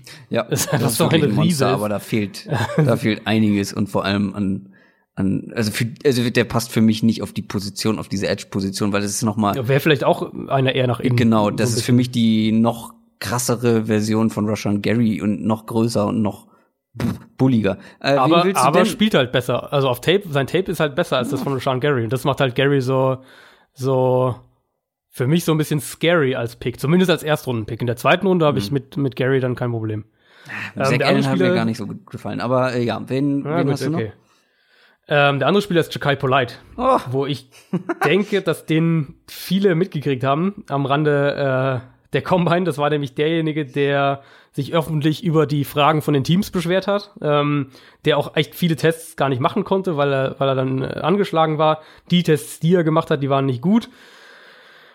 Das fand ich jetzt im Nachhinein wirklich schade, weil als ich sein Tape mir angeschaut habe, fand ich den als Pass-Rusher zumindest einen, der wirklich Potenzial mitbringt. Ähm, hm. Der hat, der, der ist, also ich fand, der ist echt explosiv. Das ist ein Spieler, ja. der eben über Beschleunigung kommt, ja. über über sein Get-Off kommt, der schnell Druck ausüben kann, der auch wirklich schnelle Hüften hat und, und diese, diese Edge-Bender-Qualitäten haben kann, der ganz oft mit Speed auch eben um die Ecke rumkommt.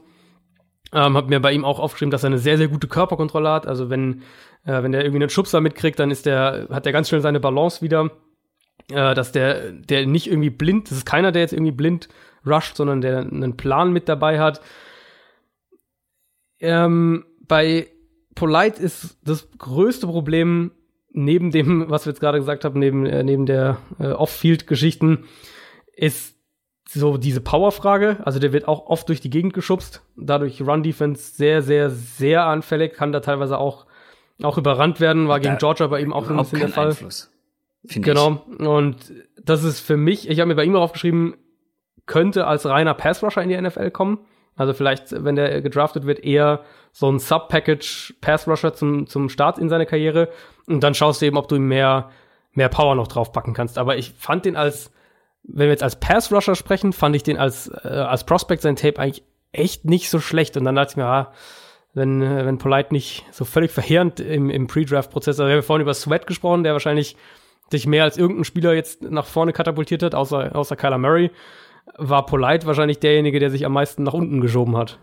Ja, ich habe, also mein erster Gedanke war, als ich den gesehen habe, das soll ein Edge Rusher sein. Ist der ist halt auch mega schlaksig. Der, ist, der ist halt auch ja und klein, glaube ich, und schmal vor allem. Also ich denke so ja. ein Linebacker, der halt ab und zu mal als Blitzer auftritt, okay, aber sonst, aber als Linebacker kannst du ihn halt, musst du ihn halt auch erstmal sehen, weil das hat er auf Tape auch nicht gezeigt, dass er irgendwie mal groß Coverage spielt. Er ist nicht stark, er ist nicht groß. Das ist für mich ein riesiges Projekt tatsächlich. Also ja, also klein klein fand ich eigentlich nicht. Für mich war eben so ein bisschen auch wieder die Frage. Aber er wirkte klein. Äh, weißt du, wenn du ihn siehst, dachte ich, oh, der ist klein und schmal. Der kann ist schmal, genau. Ist er bestimmt, ich gucke gerade mal nach, bestimmt ist er gar nicht so klein, aber er, er spielt halt, als wäre er klein.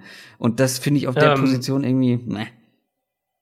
Ich fand, also ich fand, bei ihm ist so ein bisschen die Frage, was macht es mit ihm, wenn er, wenn er äh, mehr Power drauf, also wenn er mehr Muskelmasse draufpacken muss und was, wie sehr beeinflusst ihn das quasi gewissermaßen. Aber an mhm. sich als, also wie gesagt, als Pass Rusher fand ich ihn eigentlich interessant. Nee, er ist nicht klein. Er ist so klein im Sinne von, im Sinne von, ich glaube, der ist nur ein paar Zentimeter Ach. kleiner als jetzt Bosa ja, beispielsweise. 1,88 ist er sogar. ja, ähm, aber er sieht halt ultra schmal und, und ja. schlaksig aus. Noch mehr als jetzt eben Noch Burns zum Beispiel. Ja, genau. Was natürlich auf die, also die Art, wie Chakai Polite spielt als Pass Rusher, da funktioniert es an sich. Aber der wird halt viel zu oft noch durch die Gegend geschoben. Und dann ist eben wieder die Frage, findest du ein gescheites Mittelmaß? Kannst du dem irgendwie so viel Muskelmasse geben, dass er besser standhält, auch gegen den Run, aber trotzdem noch seine Explosivität, seine, seine Agilität behält? Das ist dann so ein bisschen die Frage. Wird er dann dadurch vielleicht verletzungsanfälliger, wenn er, wenn er zehn Kilo mehr mit sich rumschleppt? Das, das ist dann natürlich so die Frage bei, bei so einem Spieler wie gesagt, als Pass-Rusher fand ich sein Tape aber eigentlich echt spannend und dachte mir dann so, gut, wenn der, so wie der sich halt präsentiert hat, wird der bei einigen Teams gar nicht mehr auf dem Board sein, könnte ich mir vorstellen. Und dann bei so einem Spieler mhm. ist natürlich ganz entscheidend, wie der sich in den, in den Pre-Draft Visit, Visits dann bei den Teams verkauft, wenn er dann da mit dem Coach zusammensitzt oder mit dem GM essen geht oder was auch immer. Das ist dann, das ist, wird bei ihm unheimlich wichtig sein. Lass uns zu den Interior Defensive Linemen kommen, weil das war mhm. sehr ausführlich zu den Edge Defendern. er ist halt auch die Klasse, ne? Edge Defender, das ist halt auch eine der dominanten Klassen. Interior Defensive Lineman, eine Klasse, die mhm. mich sogar positiv eigentlich überrascht hat, muss ich sagen. Was hältst du von der Klasse, ohne jetzt zu viel vorwegzugreifen?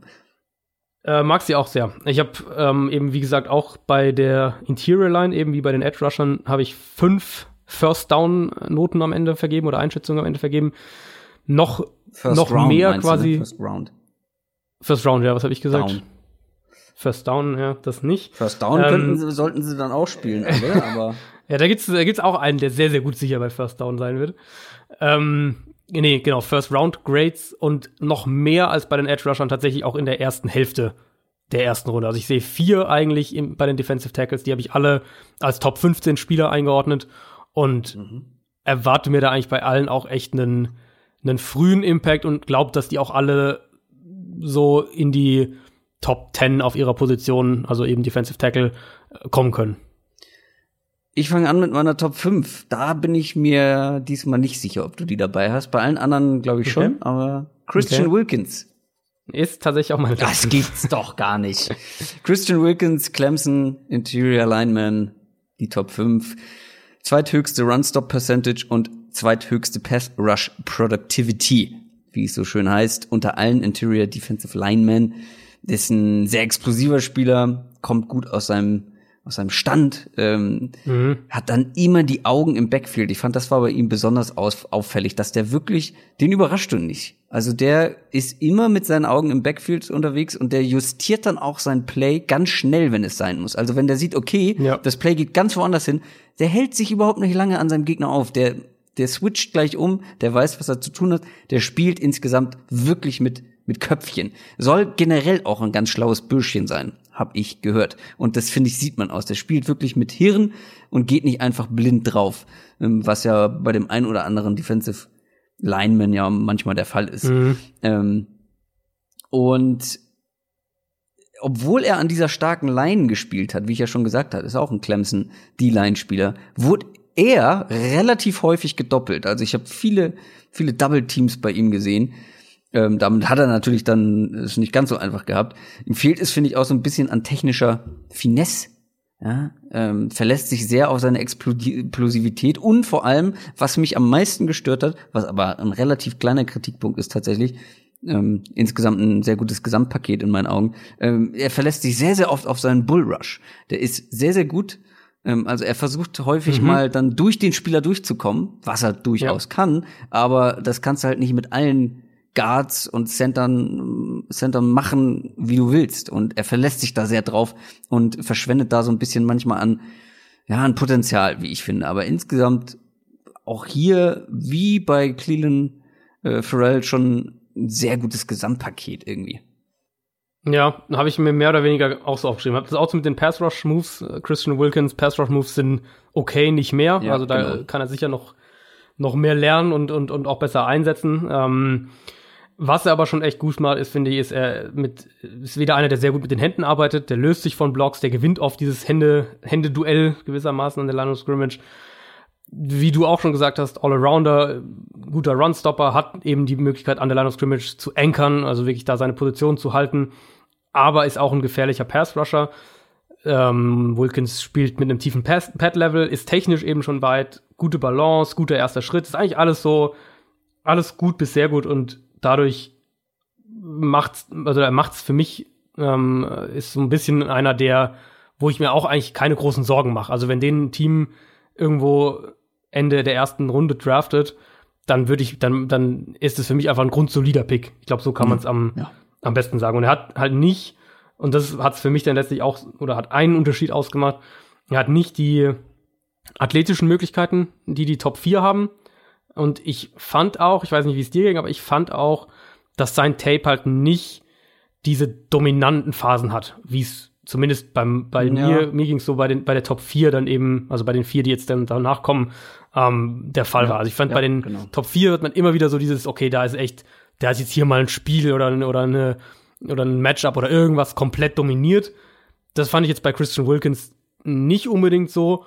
dafür sieht man umgekehrt eben auch selten, dass er irgendwie mal ein Spiel rausgenommen wird oder, oder gar keinen Einfluss auf das Spiel hat oder irgendwie sowas in der Richtung. Deine Top 4. Meine Top 4 ist Jerry Tillery hm. von Notre Dame. Ich glaube, wir haben wieder genau die gleichen Spieler in der Top 5 insgesamt. Jerry Tillery ist bei mir einen Platz höher. Okay, okay. Ähm, hatte ich auch relativ lange, habe ich heute tatsächlich noch dann umgeändert, als ich mein, mein Big Board fertig gemacht habe und, und äh, Defensive Tackles nochmal angeschaut habe. Äh, ist aber auch echt nah beieinander. Also ich habe meine vier und meine drei beide als Top 15 Spieler. Da, ich glaube sogar, ich habe sie einen direkt nebeneinander im, im Big Board insgesamt. Also es ist sehr, sehr sehr, sehr eng beieinander. Uh, Jared Tillery, was müsst ihr zu ihm wissen? Große, es ist sehr groß, hat lange Arme, hat unheimlich viel Power. Bullrush ist brutal stark, der könnte in der NFL, uh, du könntest ihn als Two-Gapping-Tackle, also einer, der der quasi zwei Gaps verteidigen muss, könntest du ihn einsetzen. Aber ich glaube, am besten setzt du ihn ein, wenn du ihn eben eine Gap attackieren lässt, also eben agieren statt reagieren lässt.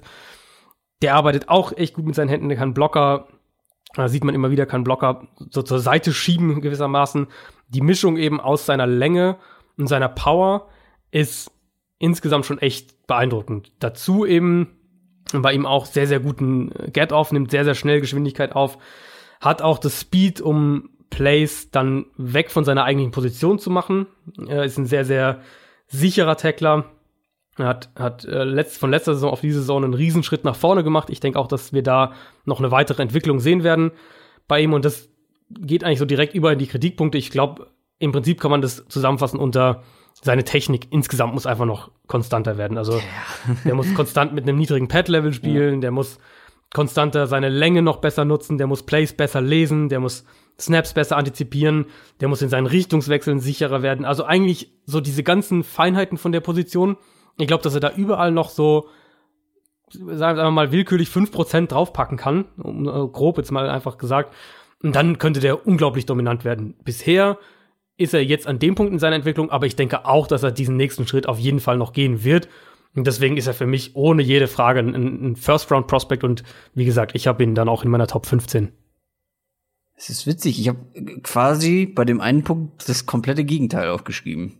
Echt? Ich spannend obwohl wir ihn beide sehr, sehr hoch eingeschätzt haben, für mich ist er einer, das ist sogar mein erster Punkt hier, einer der in Sachen Pass Rush versiertesten, technisch versiertesten Spieler in der Klasse gewesen. Fandst du echt? Ich fand, der hat auf so hm. unterschiedliche Art und Weisen ähm, das Duell in Sachen Pass Rush gewonnen mit so unterschiedlichen Techniken. Also das war so mein Eindruck, ähm, dass ich das bei ihm also Pass-Rush-Technik super variabel, steht bei mir. Ich habe gerade. Also er kann auch verschiedene Arten, er kann auch verschiedene Arten gewinnen, mhm. auf jeden Fall. Ich fand, ich fand im Vergleich gerade zu, also meiner ist jetzt schwierig, das vorher zu sagen, aber meine Nummer drei und Nummer zwei vor allem, fand ich, war es doch noch ein gutes Stück, zumindest inkonstanter. Also nicht, dass er es nicht unbedingt könnte, aber ich finde, er ruft es halt noch nicht, noch nicht so regelmäßig ab wie dann die Top 3. Ja, ja, da gehe ich, glaube ich, mit. Wie gesagt, bei mir war es halt eben so auffällig, dass ich ihn einfach sehr technisch halt einfach so gut fand, was er da mit äh, seinen Händen auch gemacht hat. Ähm, und die ganzen physischen Voraussetzungen, die hast du angesprochen. Also diese langen Arme, da gibt's Plays, da der Guards an einen Arm, an einem Arm bewegt ja. so, und weggeschoben. Das ist schon. Weil halt die Power auch dahinter packt. Ja, das genau. also krass, ich ja. fand ihn tatsächlich als Pass Rusher besonders interessant. Ähm, gegen den Run, ja, halt macht da viel mit seiner Power wett, so, aber ähm, da fand ich ihn zum Beispiel ein bisschen inkonstant. Mhm, und er mhm. soll auch immer wieder Disziplinlosigkeiten.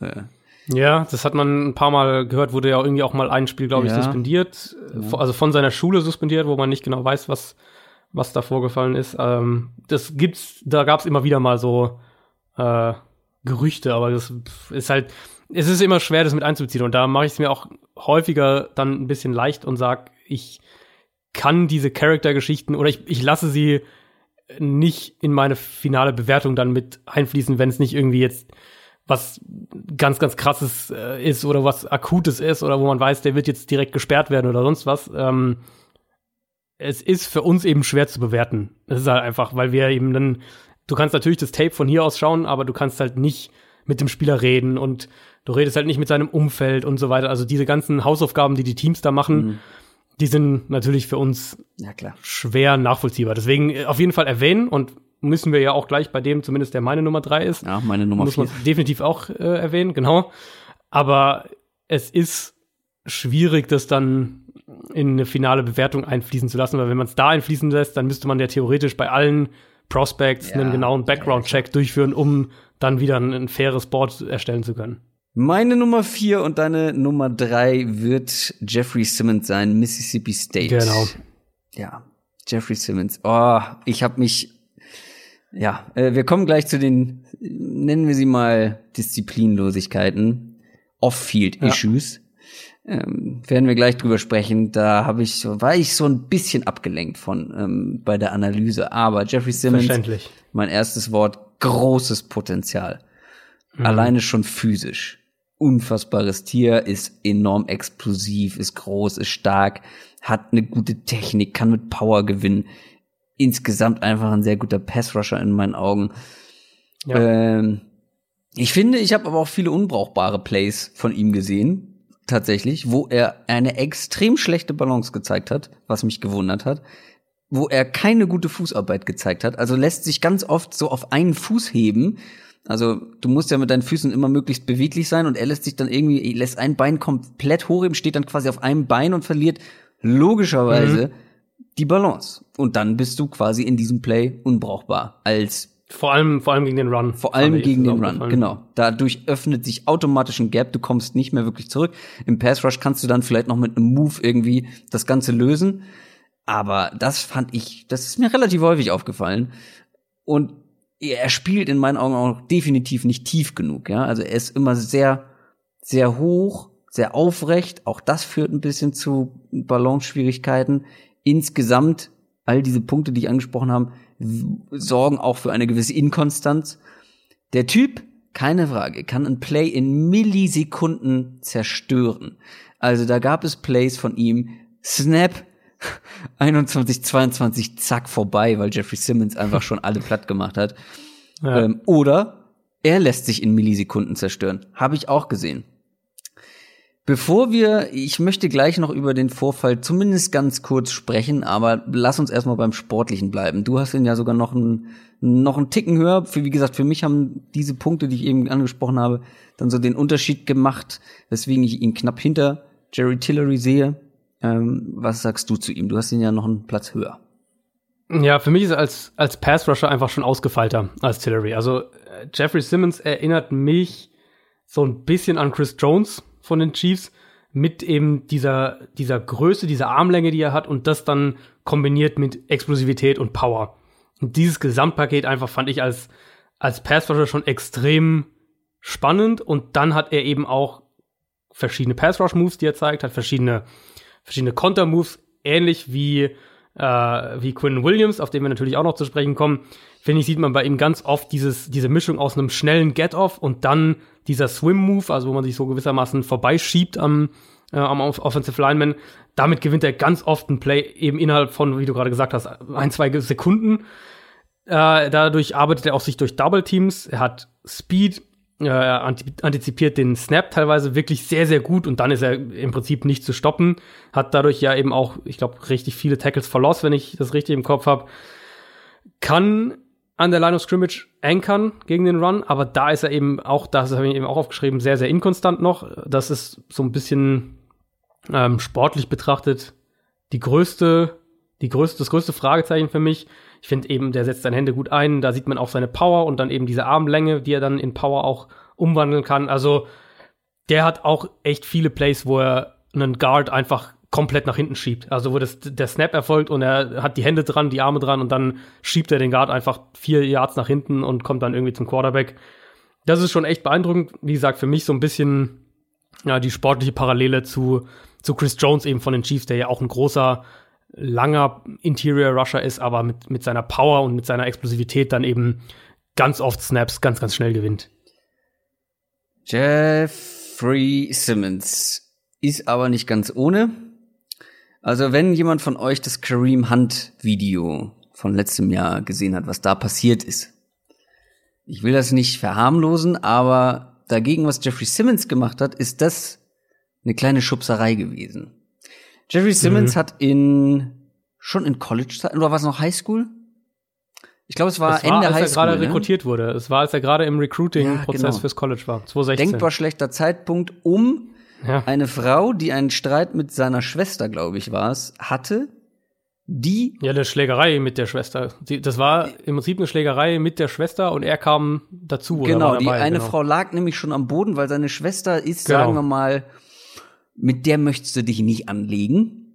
Ähm, die ist auch ein bisschen breiter gebaut und kann, glaube ich, auch ganz schön austeilen. Zumindest lag diese Frau schon am Boden und Jeffrey Simmons hat noch mal draufgeschlagen äh, auf diese Frau am Boden und zwar mehrfach mhm. und auf brutalste Art und Weise. Als ich das gesehen habe, ich dachte, ich guck nicht richtig, dass so jemand tatsächlich, dass so jemand tatsächlich bald in der NFL spielen wird klar, warum überrascht es mich noch? Aber ich meine, ein Joe Mixon, wo es auch ein Video gab, trotzdem war das mhm. für mich eine andere, ein anderes Maß an Gewalt, weil Joe Mixon hatte einen Aussetzer, hat einmal zugeschlagen und ja, scheiße, natürlich keine Frage, aber dieser Typ hat mehrfach auf eine Frau geschlagen, die am Boden lag. Ähm, da auch eine große Kritik in, von mir an die Leute von Pro Football Focus, die über ihn gesprochen haben, ihn analysiert haben und gesagt, hm, ja, mal abgesehen von some off-field Issues. Da sind nicht hm. some off-field Issues gewesen. Also damit haben sie es zusammengefasst.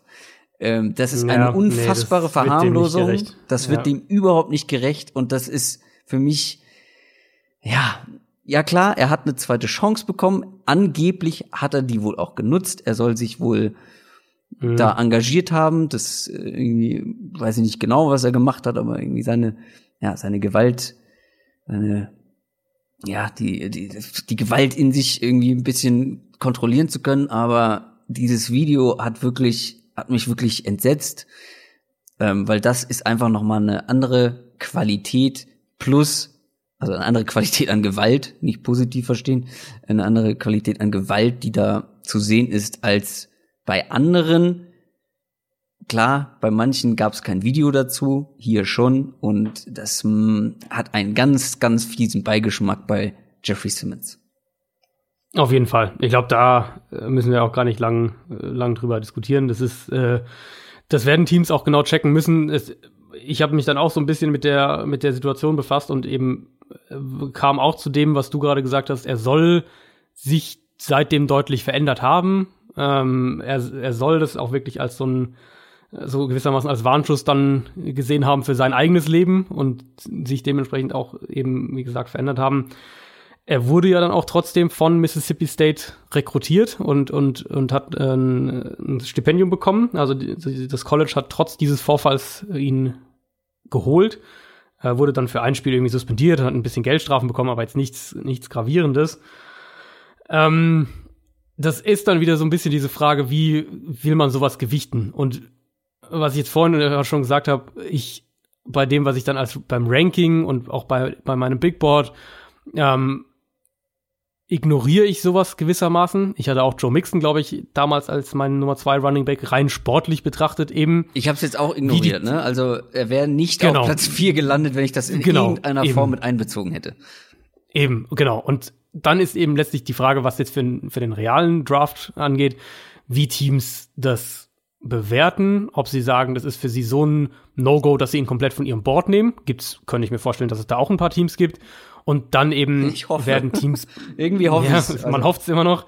Ähm, und dann gibt's bei so einem, bei so einem Spieler sind Teams natürlich extrem drauf bedacht, das genau zu untersuchen. Also dann werden Teams wirklich mit allen möglichen, was sie an Quellen rund um College, High School, Familie der Opfer, das Opfer selbst werden sie versuchen, mit allen zu sprechen und versuchen da echt da dann dementsprechend auch diese Background-Arbeit eben zu machen, um die Situation selbst bestmöglichst einschätzen zu können. Werden sicher auch schauen, ob sie ähm, mit der NFL da irgendwie schon was rauskriegen können, ob dem vielleicht deswegen eine Sperre droht oder ob er deswegen irgendwie schon als, als äh, bei seinem nächsten Vergehen als Wiederholungstäter eingestuft wird, wie auch immer die NFL das dann handhabt. Da spielen dann schon auch ganz viele andere Faktoren eine Rolle. Plus bei Jeffrey Simmons muss man natürlich auch sagen, der hat sich im Februar das Kreuzband gerissen. Stimmt, also, das kommt auch noch hinzu, wird, ja. Ähm, genau, der wird in seiner Rookie-Saison Ja, also zumindest wird er am Anfang nicht dabei sein. So viel kann man sagen, wird im Training Camp nicht dabei sein. Vielleicht wird er dann irgendwie so ab Woche, Woche 8 oder was auch immer, Saisonmitte so in die Richtung, wird er dann irgendwann zum Team stoßen, aber vermutlich wird er in seiner Rookie-Saison jetzt nicht den Mega-Impact haben. Das heißt, das muss man auch noch mit dazu rechnen. Und ich habe jetzt bei meinem, ich habe erst jetzt einen Mock-Draft gemacht dieses Jahr, letzte Woche.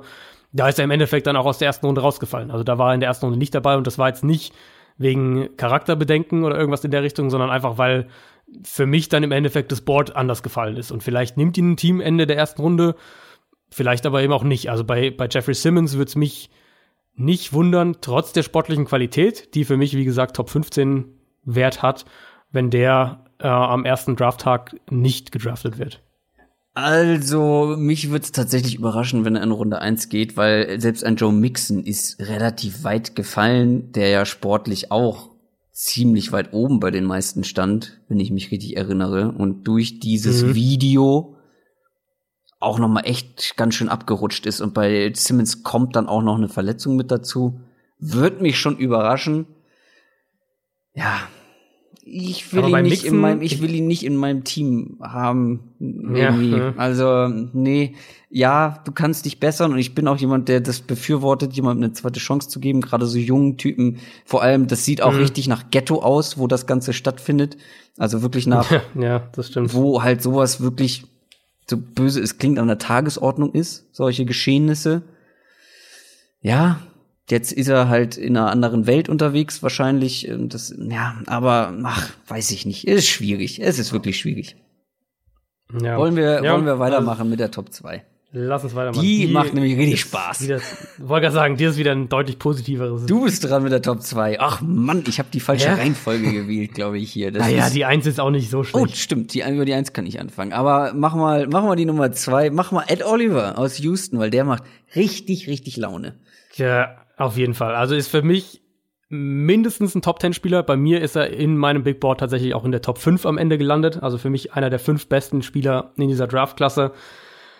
Ed Oliver ist ein Spieler, dessen Tape unfassbar schwer zu analysieren ist erstmal. Und das liegt ähm, schlicht und ergreifend an der Art und Weise, wie er eingesetzt wurde. Das muss man vielleicht einfach mal vorhersagen oder, oder vorher vorschieben, bevor man wirklich auf seine Analyse kommt, um dann zu sagen, was er eigentlich kann. Also Ed Oliver muss man die Geschichte auch so vielleicht ein bisschen mit reinpacken.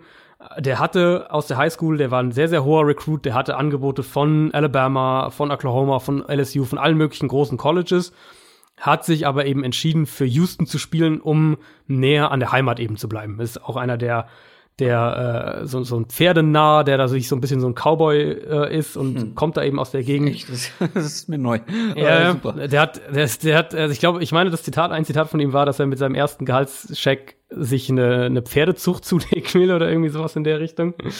ähm, er hat eben dazu geführt, dass er Punkt eins in einer sehr, sehr durchwachsenen bis schlechten Defense, was das Talent um ihn herum angeht, eingesetzt wurde und Punkt zwei, dass er permanent als Nose Tackle in der Defense gespielt hat, also der Spieler, der gegenüber vom Center spielt, steht und da die ganze Zeit mit Double Teams, mit Triple Teams zu tun hat. Also wirklich permanent hat die, Off hat die Defense, hat die Offense zwei oder drei Blocker ihm wirklich zugeteilt. Und es waren tatsächlich gar nicht so selten drei.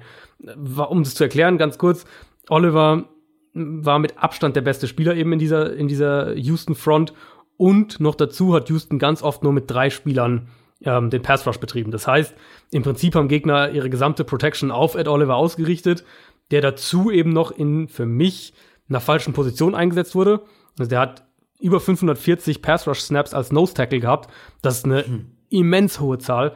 Und, und, und es sind mehr, also er hatte mehr Nose Tackle, Pass Rush Snaps in seiner College-Karriere als auf allen anderen Positionen, also auf äh, also wenn er links oder rechts daneben in der Line of Scrimmage oder eben noch außerhalb an der Line of Scrimmage eingesetzt wurde, als er zusammengerechnet auf den anderen Positionen hatte. Das heißt, der wurde unglaublich häufig direkt gegenüber dem Center als Nose Tackle eingesetzt und hat dann permanent gegen den Center und den Guard oder den Center und beide Guards oder was auch immer ähm, musste sich dann da durchsetzen.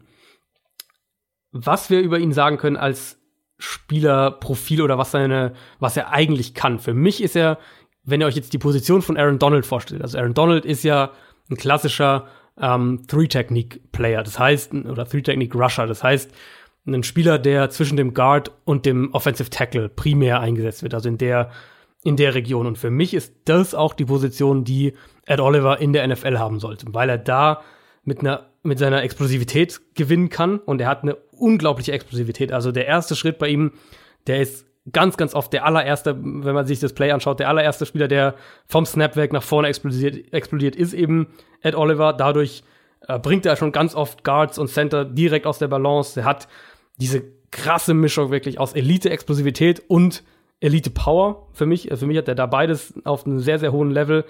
Ähm, dann gewinnt er Plays auch, wenn er seinen Gegner eben nicht nur mit dem, mit dem Get-Off und mit dem ersten, ersten ein, zwei Schritten dominiert, sondern er hat verschiedene Pass-Rush-Moves. Er ist da nicht irgendwie jetzt roh, sondern ist da echt auch schon ausgebildet.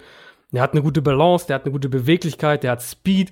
Also Ed Oliver ist einfach ein Monster-Athlet, ähm, der zu dem Spielverständnis zeigt. Also die Augen bei ihm sind echt die ganze Zeit eigentlich im Backfield. Der erwischt Quarterbacks auch häufiger, wenn sie noch in die Pocket reintreten wollen und er eigentlich an einem, an einem äh, Guard oder am Center irgendwie hängt diese gesamte Mischung bei ihm für, für mich aus, aus eben Physis, Athletik, Technik, Spielverständnis, die ist einfach unheimlich gut. Und äh, wenn man das so zusammenrechnet gewissermaßen, dann ist das für mich ohne jede Frage einer der besten Spieler im Draft. Ich habe geschrieben, was ein Magier. Und zwar ist das teilweise schon irgendwie magisch, was er auch gegen Double Teams dann so da veranstaltet hat. Du ja. hast äh, alles Positive schon schon gesagt. Viele zweifeln an ihm, weil sie sagen, der ist zu klein und zu schmal für diese Position. Und das ja. sieht auch so aus teilweise. Und dann habe ich mal geguckt, der ist so groß und so schwer wie Aaron Donald. Ja. Also das ist ja eigentlich dann überhaupt kein Argument. Ähm, die spielen vielleicht ein bisschen anders, finde ich. Ähm, aber das kann kein Ausschlusskriterium sein für diesen Spieler. Und manche amerikanische Analysten haben den wirklich sehr, sehr tief. Und ich glaube mal, dann einfach aus physischen äh, Aspekten, weil wenn du dieses Tape anguckst, dann sieht man all das, was du, was du gerade gesagt hast. Der ist sehr agil, sehr beweglich und ebenso explosiv, mhm. kann halt wirklich variabel eingesetzt werden und hat so eine riesen Bandbreite an Passrush-Techniken. Habe ich noch äh, abschließend geschrieben. Ach, und Power hat er übrigens auch. Also ich habe ja, fast jede Menge positive Dinge bei ihm aufgeschrieben. Und es ja. macht einfach unglaublich Spaß, ihm zuzugucken, wenn er dann mal vielleicht nur einen gegen sich spielen hat ja, und nicht die paar Snaps. Die paar Snaps. Die, äh, oder mal auch nicht in, in der Mitte eingesetzt wurde. Ja. hier und da wurde ja mal dann ja, als, als eben dieser Three-Technik oder auch teilweise ähm, als Edge-Rusher ganz vereinzelt mal eingesetzt. Und da siehst du halt, wie der sich bewegen kann. Und das ist wirklich, ja. das ist wirklich krass. Und dann auch noch super clever, finde ich. Das ist mir auch noch ab und zu aufgefallen. Genau. Richtig gute Instinkte. Ich glaube, dazu ist, äh, zu Ed Oliver ist eigentlich alles gesagt. Den sehen wir beide wirklich extrem, extrem hoch. Nur einen haben wir höher, weil der zu den Spielern gehört, die einfach, die einfach wirklich, da ist, das, das habe ich jetzt schon mehrfach gesagt, der ist was Besonderes. Das ist tatsächlich auch mein erster Punkt. Er ist was Besonderes. Die Rede ist von Quinn Williams, Alabama. Ein, ein wirklich, für mich ein Special Talent. Für mich auch tatsächlich der beste Spieler im Draft, was das Talent mhm. angeht. Wenn mhm. man jetzt noch den Wert der Position mit reinnimmt, kann ich es verstehen, wenn man auf einem Big Board äh, Nick Bosa vorne hat. Ähm, aber für mich, was das Talent angeht, der beste Spieler im Draft.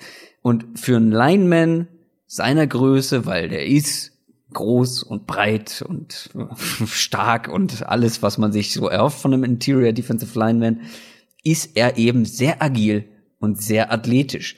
Er spielt im Prinzip, wie ich finde, in so einem Aaron Donald Style, ist aber eben größer und schwerer als Donald, ja, was ja. überhaupt nicht dagegen spricht, weil er trotz dieser Physis äh, ja eben so spielen kann in diesem Style. Der ist technisch unglaublich versiert. Der hat aber eben auch die Power. Und auch er wurde sehr, sehr oft gedoppelt. Das muss, also, ich habe teilweise, wenn ich das Tape geguckt habe, ich gedacht, oh mein Gott, muss das nervig sein. Du hast ja, du hast ja immer ein Double Team gegen die. ähm, aber selbst gegen Double Team, der verliert nie seinen Schwerpunkt, ist, hat eine richtig gute Balance. Und im 1 gegen 1, das hat man dann halt gesehen, wenn er mal 1 gegen 1 Situationen hatte, das macht halt auch überhaupt keinen Sinn, weil das ist nicht zu verteidigen gewesen. Also das war, äh, also die, die Spieler, die gegen ihn gespielt haben, haben unglaubliche Probleme gehabt. Äh, und das war nur eine Frage der Zeit, bis der so ein One-on-One ähm, mhm. Gewonnen hat, ähm, aus Conan Williams Sicht. Und dann hat man ihn tatsächlich auch mal als Edge Rusher eingesetzt. eingesetzt. Finde ich, hat er auch gut gemacht, zumindest das, was ich gesehen habe. Und ich habe tatsächlich nur so einen mini kleinen negativen Punkt. Vielleicht hast du ein, zwei mehr, aber er muss ein bisschen cleverer sein im, im Umgang mit Strafen. Das ist mein negativer Punkt.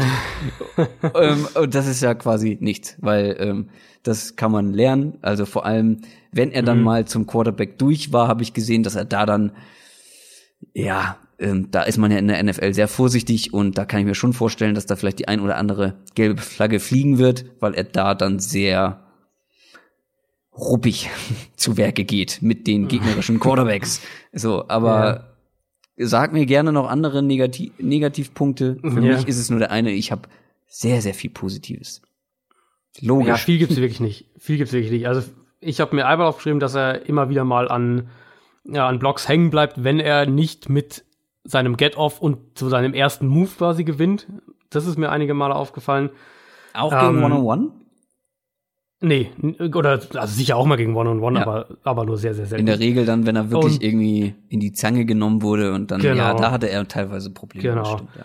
Und ähm, was ich mir aufgeschrieben habe, er kann eben dieses Spiel, dieses äh, Two Gaps oder Double Teams, ähm, Double Teams auch beschäftigen, das kann er, aber es ist nicht seine Stärke. Und für mich ist es auch äh, gewisserweise eine Verschwendung von seinen besten Qualitäten. Also wenn die Offense ihn so einsetzt, wenn die, Def wenn, wenn die Defense ihn so einsetzt, wenn die Offense ihn so blockt, dann ist es natürlich was anderes. Aber wenn die Defense ihn wirklich als Two-Gapper einsetzt, dann wäre das für mich so ein bisschen Verschwendung.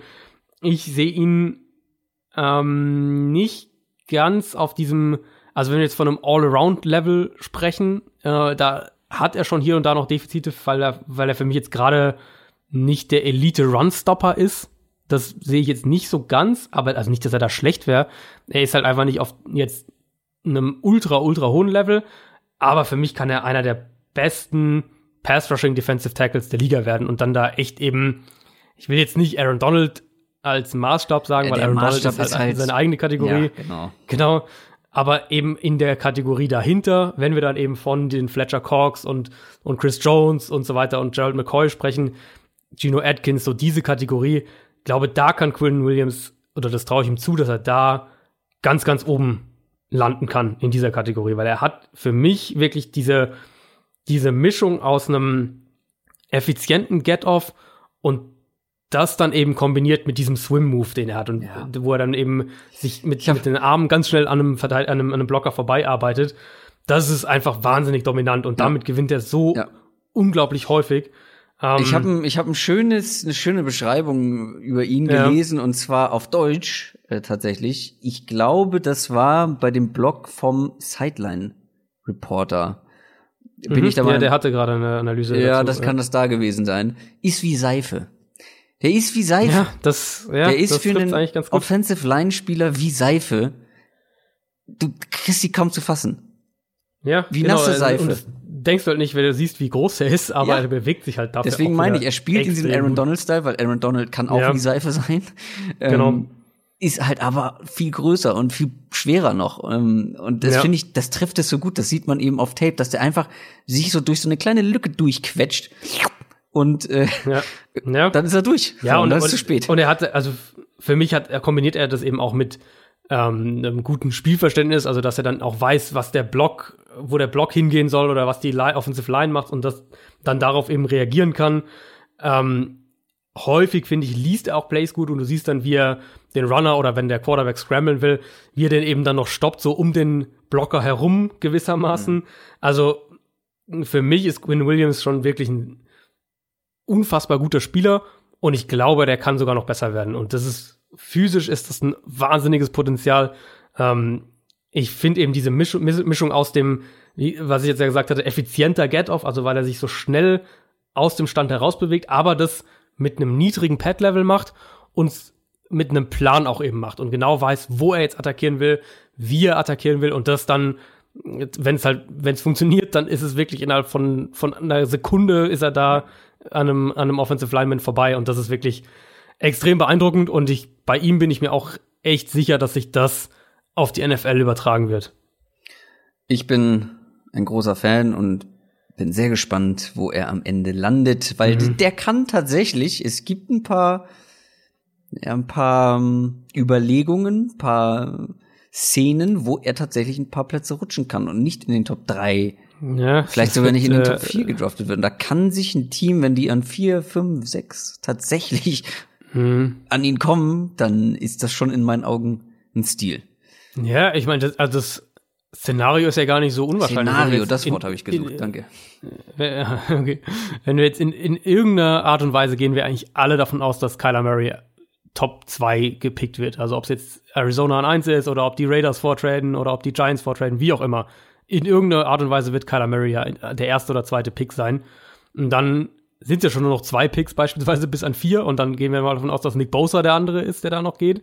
Und dann hast du schon so ein bisschen das Szenario, gut, die Jets an drei, die könnten ihn natürlich nehmen, brauchen ja, aber halt jetzt vielleicht anderes. eher einen Edge Rusher, mhm. genau, sagen, ist dann vielleicht, dann gehst du eher auf Josh Allen als an Nummer drei und schon bist du an Nummer vier. Oder zurücktraden. Also ist, äh, ja. ja, oder zurücktraden, ja. genau, und dann will vielleicht irgendjemand anderes noch für einen Quarterback hochkommen und das, das kann ja im Draft, kann das ja ganz schnell sehen. Wir haben es ja letztes Jahr mit Dervin James gesehen, wo wir uns auch alle gefragt haben, wie der, was zu den Chargers an 16 oder 13 oder was es war, da runtergefallen ist.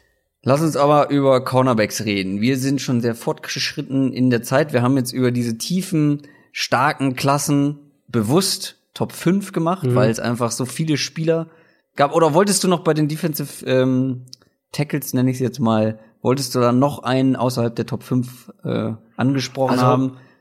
Vielleicht einen, wo man zumindest ein paar Worte zu sagen kann, ist, denke ich, der andere Clemson-Spieler noch, Dexter Lawrence den wird man sicher auch immer wieder mal in, in First-Round-Mocks sehen oder, oder wird da wahrscheinlich auch irgendwo so Ende erste, Anfang zweite Runde, schätze ich mal, vom Board gehen. Bei Dexter Lawrence ist es wahnsinnig schwer zu sagen, wie sich seine Rolle auf die NFL überträgt, weil im Prinzip ist er ein Nose-Tackle ja. mit absurder Athletik für seine Größe und all das, aber halt ein Nose-Tackle. Und dann ist so ein bisschen die Frage in der modernen NFL, wie viel Platz ist da noch für so einen positionstechnisch jetzt gesehen, nicht athletisch, aber positionstechnisch ja. gesehen, für einen klassischen Nose Tackle und, und, und Dexter Lawrence hat Potenzial als Pass Rusher und, und ist ein absolutes Monster gegen den Run. Ich denke, dass er ja, ungefähr so auch in diese Kategorie als NFL-Spieler fallen kann wie ein Vita Vea, der ja letztes Jahr ein, ein Mid-Round-Pick von den Bucks ähm, war oder sogar ein relativ hoher Pick von den, von den Bucks war. war. Relativ hoch.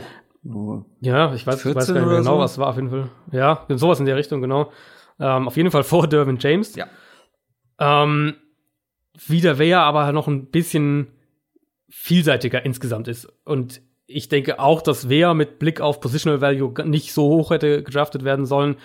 Bei Lawrence sehe ich es ähnlich. Ich könnte mir vorstellen, dass der am Ende der ersten Runde vielleicht geht. In meinem, in meinem ersten Mock haben ihn dann die Patriots an 32 genommen, was halt auch wieder so ein bisschen passt, weil die Patriots diese Art Interior Lineman eben ähm, haben wollen oder mit dieser Art Interior Lineman spielen. Aber bei Dexter Lawrence könnte es auch durchaus sein, dass der in die späte zweite Runde fällt, einfach aufgrund des Positional Values. Jetzt aber Cornerbacks. Jetzt Cornerbacks. Ich würde sagen, wir machen eine Top 3 und jeder darf noch einen danach ansprechen, weil okay. die Top 3 werden, glaube ich, gleich sein. Das auch hier. Denke ich auch, ja. Aber ich habe auf jeden Fall noch einen anderen, den ich ansprechen möchte danach. Nämlich meine Top okay, 4. Ich auch. Ich hoffe, dann, ich hoffe, wir haben da nicht äh, den gleichen. Ach, zur Not nehme ich einen anderen. Also Cornerbacks habe ich relativ ausgiebig. Ja, wollen, wir dann die Top, wollen wir dann einfach eine Top 4 machen oder ist es nicht deine Nummer 4? Weil bei mir wäre es die Nummer 4. Mm, du sagst mir deine Top 4 und dann entscheide ich, ob wir eine Top 4 okay. machen. also meine Nummer 4 äh, ist Julian Love, der Notre Dame Cornerback. Ja, dann machen wir eine Top 4, weil das ist meine Top 5. Äh, gut. Na, perfekt. Na, also. Ähm, Julian Love. Ich muss sagen, Cornerbacks war für mich neben Linebackern ehrlicherweise die Positionsgruppe, die mir am wenigsten Spaß gemacht hat dieses Jahr. Ich finde, die Tiefe ist nicht prickelnd. Es ist keine, es ist, es gibt nicht diese, krasse ähm, Qualität in der Spitze, wo wir jetzt eben gesagt haben, hier Defensive Tackle, mehrere Top Ten und so weiter. Das gibt dieses Jahr bei den Cornerbacks in meinen Augen nicht. Aber Julian Love war einer von denen, wo mir das Tape echt, echt Spaß gemacht hat. Das ist ein kleinerer Cornerback. Ähm, super Instinkte, der liest und erkennt Plays extrem gut und ist dann auch explosiv genug und hat, hat sehr, sehr schnelle Füße, man sieht man auch wirklich auf Tape, um dann Pässe eben auch zu verhindern, wenn er sie richtig gelesen hat. Macht so Plays ohne Ende, über die letzten zwei Jahre da echt auch die Stats dann, die dazu passen. Ähm, fließende Bewegungen, bewegt sich generell, finde ich, sehr, sehr sicher, sehr hohe Körperkontrolle ist in der, in der Hinsicht überhaupt keine Zweifel bei ihm. Also auch genau das, was man von einem Cornerback eben sehen will. Äh, Technik ist da, finde ich, wenn wir jetzt Backpedal, Handeinsatz, wie er eben Routes erkennt, das ist, sieht man bei ihm alles und mit seiner Agilität, der bewegt seine Hüften sehr gut, öffnet sich dann auch sehr gut zum Play und kann dann eben auch schnell die Richtung wechseln. Ähm, finde ich, ist er zusammen eben mit diesem Spielverständnis in, in, äh, in einem Zone, primärer Zone-Coverage-Scheme, glaube ich, wäre der sehr, sehr gut aufgehalten. Der spielt auch mit Physis eben, obwohl er ein kleinerer Spieler ist, hat äh, überhaupt keine Angst davor, ins Tackle zu gehen, auch im Run-Game. Äh, der hat mhm. im Slot gespielt, der hat Outside gespielt, der hat vertikal gecovert, der hat in der Box gecovert. Also Julian Love fand ich oder hat mir echt richtig viel Spaß gemacht. Mhm. Bei ihm die Limitierung ist auf jeden Fall eben, wie gesagt, Physis, Power generell der wird schon immer wieder mal, ob es jetzt im Run-Game ist oder eben gegen den physischen Receiver, so ein bisschen aus dem Weg geräumt. Und Speed ist bei ihm das andere Fragezeichen. Und, also er ist ja. kein schneller Corner. Also, das muss man ganz klar sagen. Das ist halt echt so ein bisschen bei ihm das Thema. Das, also ich habe mir bei ihm noch aufgeschrieben, äh, noch ganz kurz, äh, der wird ein bisschen Scheme-Hilfe brauchen. Also das ist keiner, den du eben nach außen stellst als dein Nummer 1 Cornerback und einen Receiver alleine decken lässt. Die Art Cornerback ist Julian Love nicht. Wenn du ihm aber eben Scheme-Hilfe gibst, sprich beispielsweise ein Safety hinter ihm als Absicherung, dann glaube ich, kann der in einem, eben in einem richtigen Scheme, in der Zone Coverage idealerweise, kann der ähm, echt ein guter Corner werden in der NFL. Hm.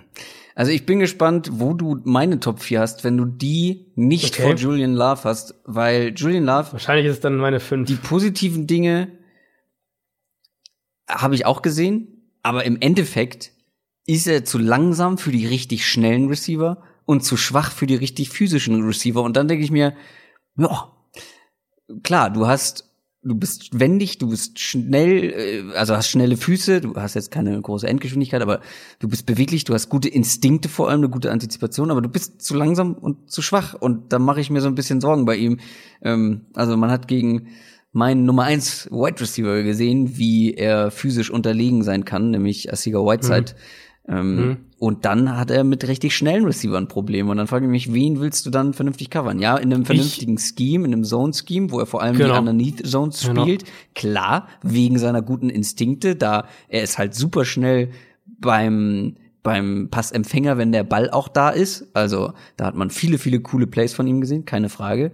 Mhm. Aber wenn du wirklich nur so auf diese Rolle limitiert bist, dann wirst du eine Rolle also in der NFL haben, aber ich mache mir da so ein bisschen Sorgen. Ja. Ich sehe zwei, zwei realistische Möglichkeiten, wo ich glaube, dass er gut werden kann. Das ist eben einmal primär in dieser underneath äh, Mitte des Feldes Rolle, ähm, wo du eben auch, wo dann, und eben in der Zone Coverage, wie gesagt, wo er dann eben schnell reagieren kann, Plays lesen kann. Ich glaube, da, da kommt seine Stärke am ehesten zur Geltung. Und dann wäre es für mich so eine klassische, wenn du ihn Outside hinstellen willst, so eine klassische Cover 2 Rolle, wo du eben weißt, du kannst aggressiver spielen als Cornerback, weil du eben zwei tiefe Safeties hast, die sich den, mhm, den tiefen ja. Part des Feldes aufteilen und halt nicht nur einen, sondern du weißt, du hast eine Absicherung gewissermaßen hinter dir. Das wären so die zwei Rollen bei ihm. Und für mich ist eben, und ich bin da jetzt gespannt, ich habe einen im Kopf, wo ich vermute, dass es deine vier ist, aber ich fand, dass halt schon bei den Cornerbacks nach der Top 3 ein ganz, ganz klarer Cut ist. Und dass da dann echt auch so ein bisschen die Qualität runtergeht. Meine Nummer vier sehe ich sogar so, dass sie nicht so weit hinter der Top 3 ist. Für mich ist der richtig okay. große Cut hinter der Top 4 Jetzt bin ich schon gespannt. noch ein kleiner, kleiner Schritt, aber das liegt auch daran, dass ich die Top 3 nicht so gerne mag. Lirum Larum, meine Top 4 ist Amani Oruwari. Oh Gott, ah, okay, ja. schwierig. Amani Oruwari. Ja. Habe ich das richtig ausgesprochen? Schwierig. Mhm, Penn State Cornerback. Hat mir richtig gut gefallen. Erster Satz mhm. bei mir, rohes Talent, aber mit viel Potenzial. Der hat mhm. in Coverage also was Coverages und Position auf dem Feld angeht, eigentlich alles gespielt, mal. Also diverse Coverages, diverse Positionen, auch mal als einer von zwei Safeties ein bisschen tiefer gespielt. Ähm, hat sehr gute Instinkte und du weißt, ich mag vor allem die Cornerbacks, siehe Josh Jackson letztes Jahr, die vor allem Bock auf den Ball haben, die so richtige Ballhawker sind und der will immer den Ball. Der will lieber den Ball als das Tackling. Das kann ab und zu mal auch in die Hose gehen, wenn er nämlich den Ball dann nicht erwischt und der Receiver frei durch ist. Hat habe ich auch gesehen. Ist aber dazu noch athletisch, bringt eigentlich so alle Prototype äh, Maße mit, ist etwas inkonstant in seinen Leistungen generell ähm, und auch mhm. technisch sieht das sehr, sehr roh aus. Also wenn ich da an das Backpedaling denke, also dieses Zurücklaufen mit Blick zum Receiver oder zum Quarterback, das sieht irgendwie seltsam aus. Das ist wie so ein Rückwärtsgalopp. Also da gibt es so ein technischen paar Sachen, wo man, glaube ich, noch mal ran muss als Coach. Ähm, dann bleibt er oft auch an Vorblockern hängen. Und was ich eben schon so ein bisschen angedeutet habe, er geht halt auch gerne mal sehr hohes, hohes Risiko um ja. ähm, eine Interception oder eine Pass Deflection zu bekommen. Das sind so die Nachteile, aber ich denke, das ist alles, also alle seine negativen Punkte sehe ich halt oder könnte ich mir vorstellen, dass die einigermaßen noch zu coachen sind und alles andere bringt er eigentlich schon mit und deswegen hat er mir sehr gut gefallen. Witzigerweise habe ich bei Amani Oruwari mehr oder weniger inhaltlich die Kritik, die du bei Julian Love gerade ähm, in gewisser Weise hattest, nämlich zu langsam ich frage mich, wie das eigentlich das nicht, aber ich frage mich, wie schemabhängig der im Endeffekt ist. Äh, ich habe mir aufgeschrieben, ich glaube, dass das ein sehr sehr guter Cover 3 Corner mit mit Press Qualitäten auch sein kann, also so ein Press Zone Corner. Das ich das traue ich ihm zu mit ein bisschen Entwicklung noch, gerade was die die Press Coverage angeht.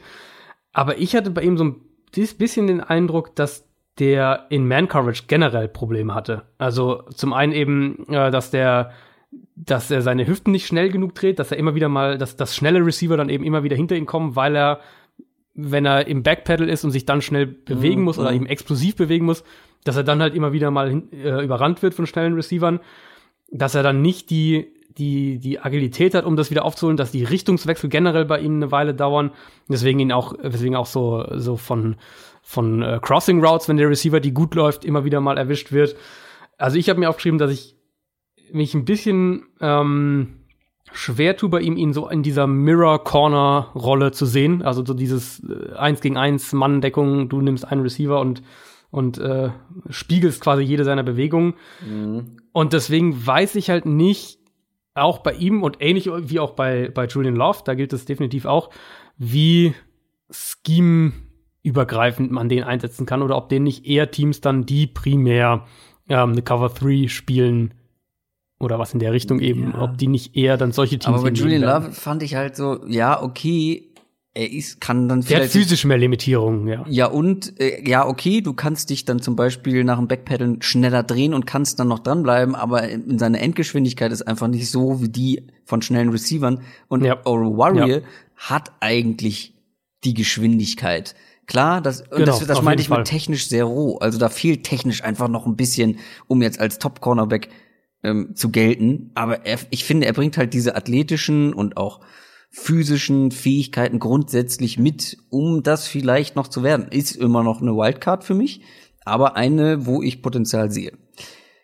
Aber das war für mich so denn das Thema generell so ein bisschen, weil du es jetzt gerade auch nochmal gesagt hast, mit ist noch roh, muss noch äh, in der Position, Technik und so weiter besser ja, werden. Das ist für mich eigentlich fast, fast in der ganzen Cornerback-Klasse, nicht jetzt nur außerhalb der Top 3, war das so ein bisschen das, das, äh, das übergreifende Thema. Und, und deswegen war ich wahrscheinlich auch einfach nicht so angetan insgesamt von der Klasse.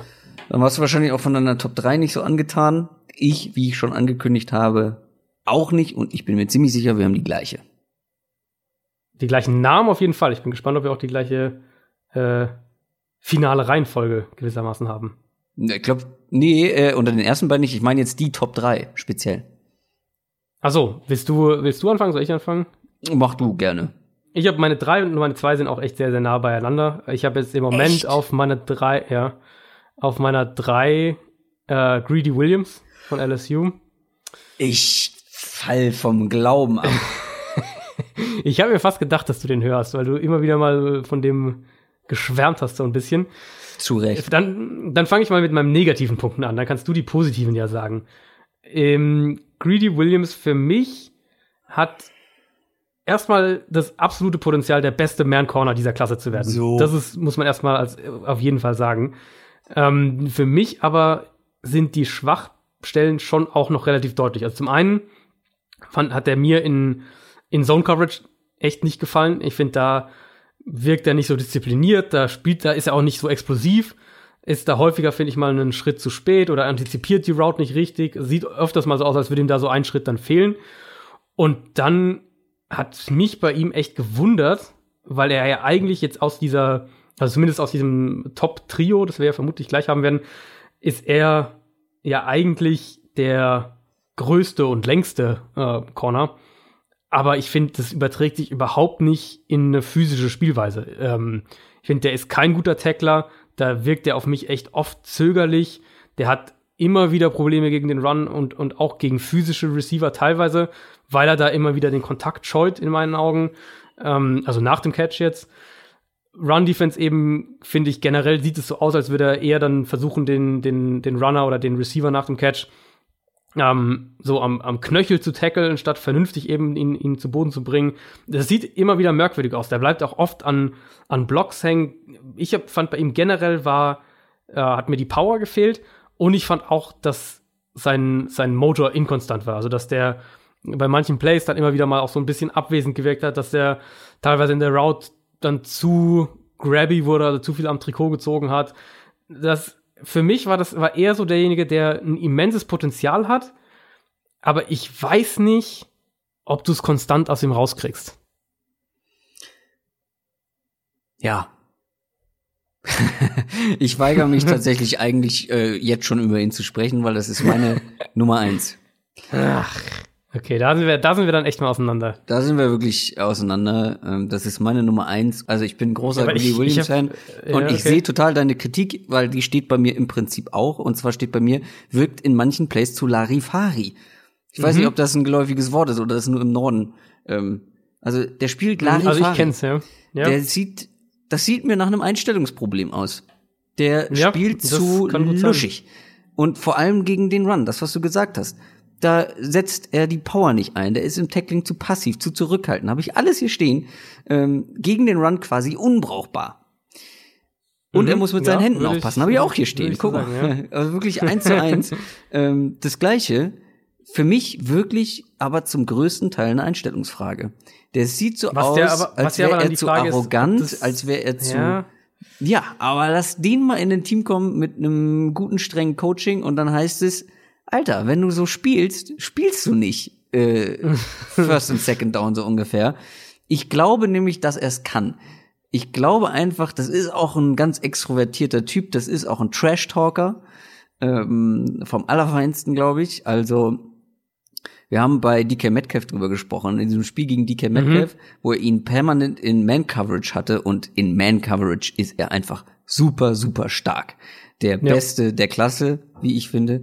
DK Metcalf ist an ihm verzweifelt und man sieht richtig, wie er in den Kopf seines Gegners kommt, wie er in den Kopf von DK Metcalf kommt und der dann verunsichert wirkt. Also der spielt grundsätzlich mit einer so ekelhaften Gelassenheit und einem unendlichen Selbstvertrauen, finde ich, und das liegt, glaube ich, dann auch daran, dass er dann halt bei zum Beispiel ein Cornerback, ah ja, der hat jetzt nicht so richtig Bock, in den Tackling bei einem Run zu gehen. Das ist nicht seine mhm, Aufgabe, denkt genau, er sich. So den Eindruck bekommt man ja, voll. Ja, aber ich glaube eben, dass er diese physischen Voraussetzungen hat, um das zu machen. Und ich glaube, der muss so auf den Pott setzen und dann kannst du das vielleicht machen. Ich bin mir nicht sicher, dass das was wird. Ich sehe deine Kritik, ich kann die total nachvollziehen. Äh, für mich hat es trotzdem für Platz eins gereicht, weil ich glaube, dass da ein riesiges Talent vorhanden ist und ein unglaubliches Potenzial. Und mein erster Satz ist auch Talent und Potenzial, aber nicht komplett ohne Risiko. Aber er bringt alles mit Größe, Armlänge, Schnelligkeit und wirklich in mhm. Man Courage kann der alles. Ähm, der hatte, was dazu kommt, ähm, der hatte gegen, wie gesagt, DK Metcalf wenig Probleme und er hat aber auch auf der anderen Seite gegen einen richtig guten Route Runner wie Riley Ridley wenig Probleme, ihm zu folgen, wenn der mal sein, ähm, seine Katz auspackt. Das kann ja. er auch. So, und ich sehe halt, das sind für mich so die Hauptaufgaben eines, eines guten Cornerbacks. Und ich finde, die Sachen, die ein Cornerback können, also können muss, die kann er. Und die, die er können sollte, bin ich halt der Meinung, er könnte sie und er ist einfach nur so ein kleiner arroganter Vogel, ähm, der sich ja, ja auch selber Greedy ja. nennt. Hallo? Äh, also der heißt ja eigentlich An Andres oder so. Andres Williams und nennt sich halt Greedy. Ähm, das, glaube ich, lässt schon sehr auf seinen, seinen Charakter schließen. Und ich glaube, das spielt einiges mit rein, warum er eben diese Kritikpunkte von uns bekommen hat. Aber trotzdem ist er für mich der Beste, nicht weil er so, also er ist für mich jetzt nicht ein, ähm, jetzt fällt mir der Name nicht ein, wer wurde letztes Jahr in vier von den Browns gepickt? Denzel Ward. Denzel Ward, richtig.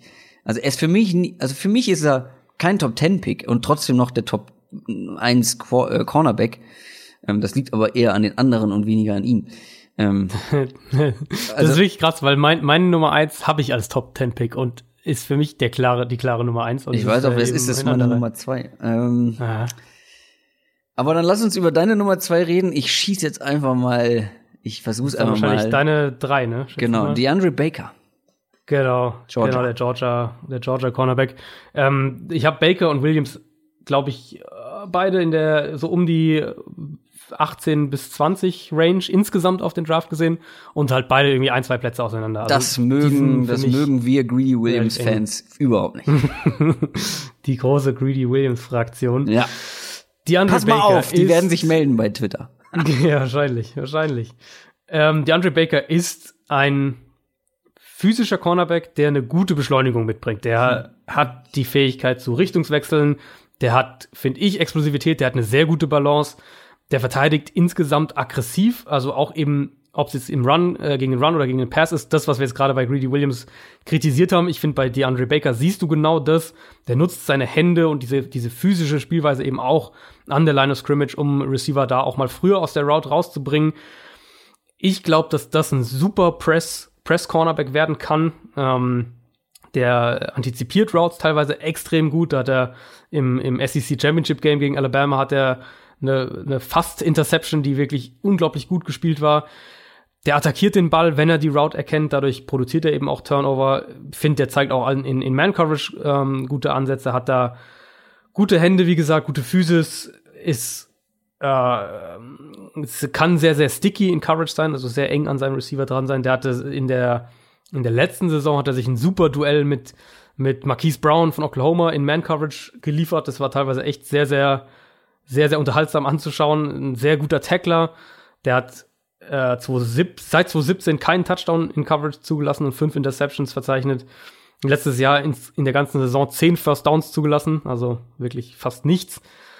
Für mich ist es äh, ist der Andre Baker ein, ein, rundum einfach solider Cornerback mit der, mhm. dem Kritikpunkt, dass er ähm, nicht der, also jetzt wenn wir es wieder auf Greedy mit Greedy Williams vergleichen, er hat eben nicht diese Größe und diese Reichweite, die Greedy Williams hat. Und ich finde mit seinen mit seinen Reads und was, was ich eben gesagt habe, er antizipiert Plays oft gut, da liegt er halt auch öfters mal daneben. Und dann fällt er halt da auch mal auf einen, einen Fake rein oder auf eine, auf eine, auf eine Route von einem Receiver. Er ist jetzt auch nicht der alleragilste Corner, um es vielleicht mal so zu sagen, aber er das ist, ist freundlich ausgedrückt in meinen Augen. Ja, findest okay, also ich finde, er hat Plays, wo er so ein bisschen hüftsteif wirkt, wenn er sich rückwärts oder seitwärts bewegt. Aber wenn der in Off-Coverage ist und seine Hüften auf eine Seite dreht und dann nach vorne explodieren kann, dann finde ich, ist es überhaupt kein Problem. Und deswegen sehe ich ihn jetzt auch tendenziell eher eben als einen, einen Press-Zone-Corner.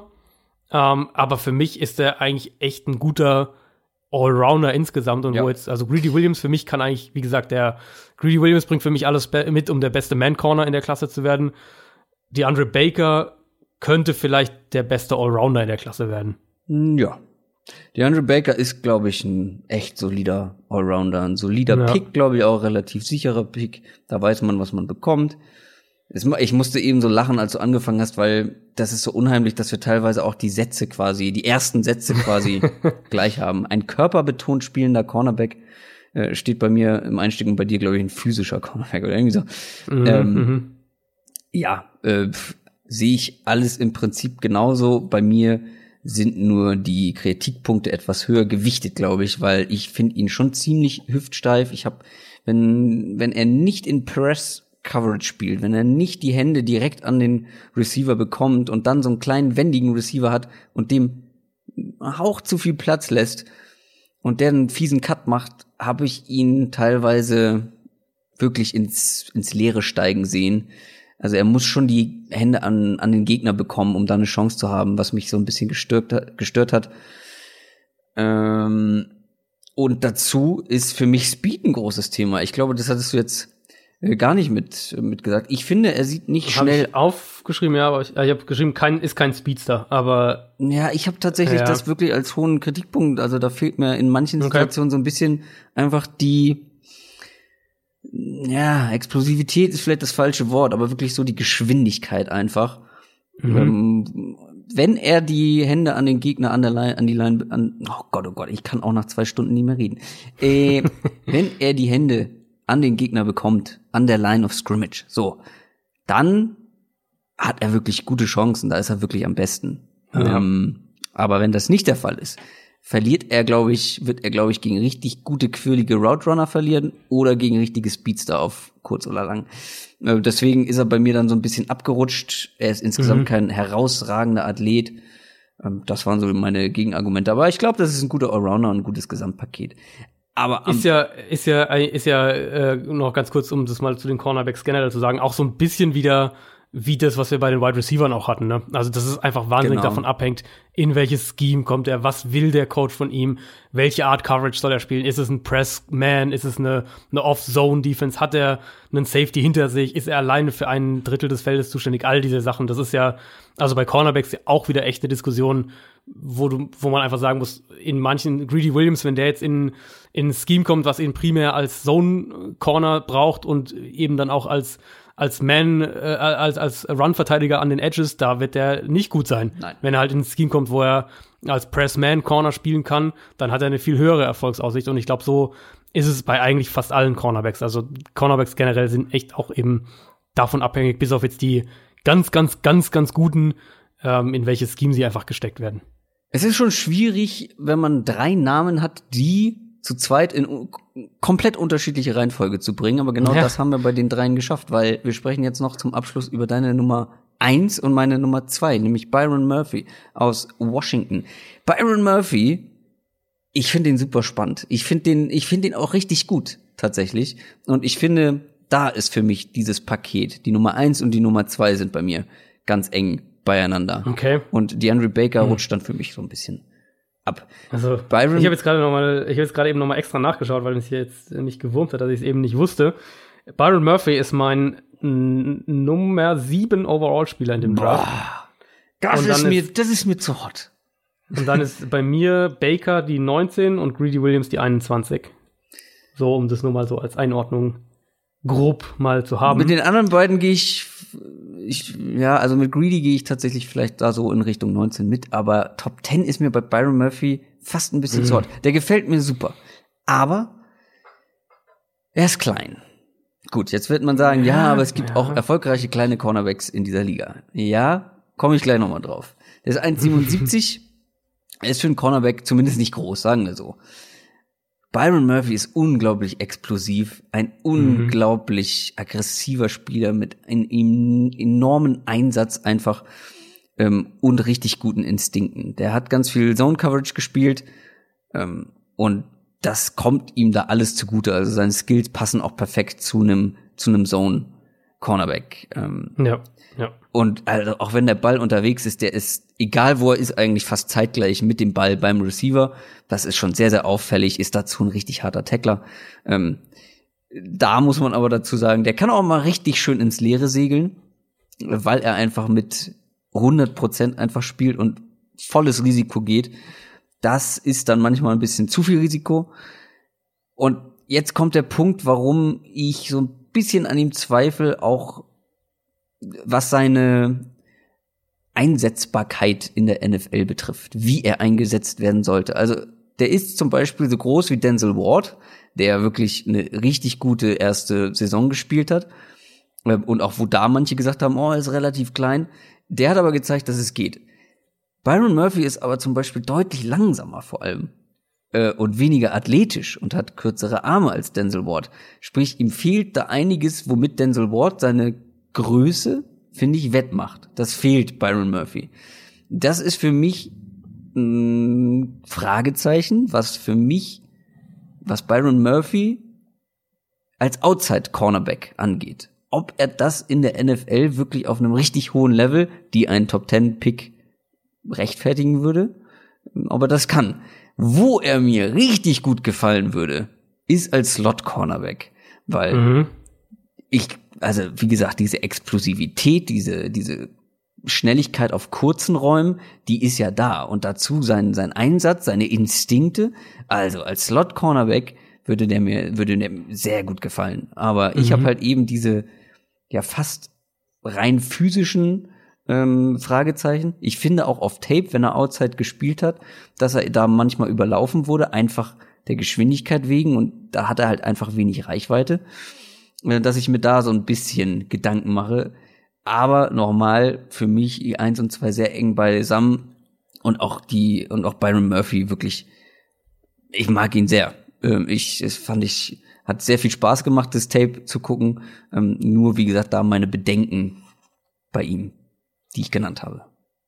Ich glaube, du hast schon fast die, die Antwort auf die Positionsfrage eben gegeben mit der, mit der Art, wie du ihn beschrieben hast, wo ich auch das, Weite so unter, das weitestgehend so unterschreiben würde. Ich glaube, dass du den in Man-Coverage in den Slot stellen kannst, ohne Probleme. Und dass du ihn in Zone-Coverage outside stellen kannst, ohne Probleme. Das ist so ein bisschen bei ihm, bei Byron Murphy für mich so ein bisschen die Überschrift gewesen.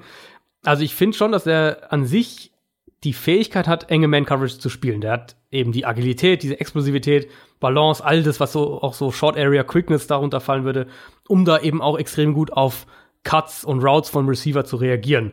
Der hat extrem schnelle Füße, der Richtungswechsel, all das ist wirklich, sieht, finde ich, auch richtig, richtig gut aus, sieht mühelos aus meistens. Der, der kann eben dieses so, wenn, wenn Cornerbacks eben backpedalen müssen oder so seitlich zurücklaufen müssen, das kann er extrem gut auch. Da ist er, da ist er wahnsinnig beweglich auch und kann dann ähm, Routes eben antizipieren. Und das finde ich bei ihm ist die, das, was ich so am, was, was für mich so neben diesen, dieser extrem auffälligen Explosivität und Agilität eben, was für mich so ein zentraler Takeaway bei ihm war, dass er ein sehr, sehr spielintelligenter Corner ist, der ähm, immer wieder Plays extrem gut diagnostiziert. Man sieht immer wieder, dass er, wenn, wenn die Offense einen Screen spielen will, dass er das vorher genau erkennt und dann im richtigen Moment in den Screen quasi reinspringt oder in den, in den Receiver reinspringt.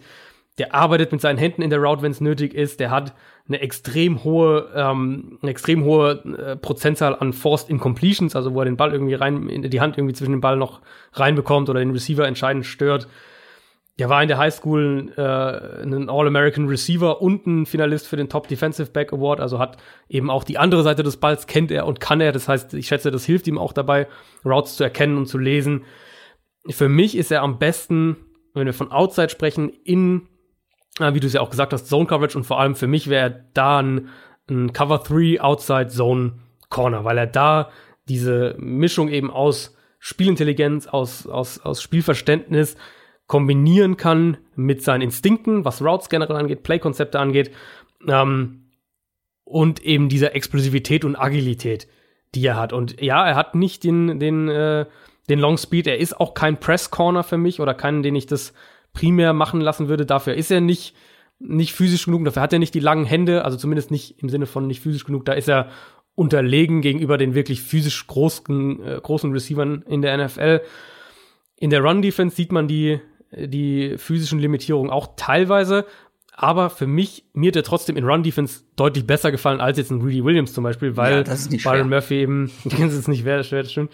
Byron Murphy ist eben ein, ein williger Run Defender und auch teilweise echt ein harter Tackler und ein harter ja, Hitter. Und, und das, das bringt er eben alles äh, mit. Er ist, wie du gesagt hast, Größe, er ist auf Denzel Ward Niveau, er ist eben nicht so schnell.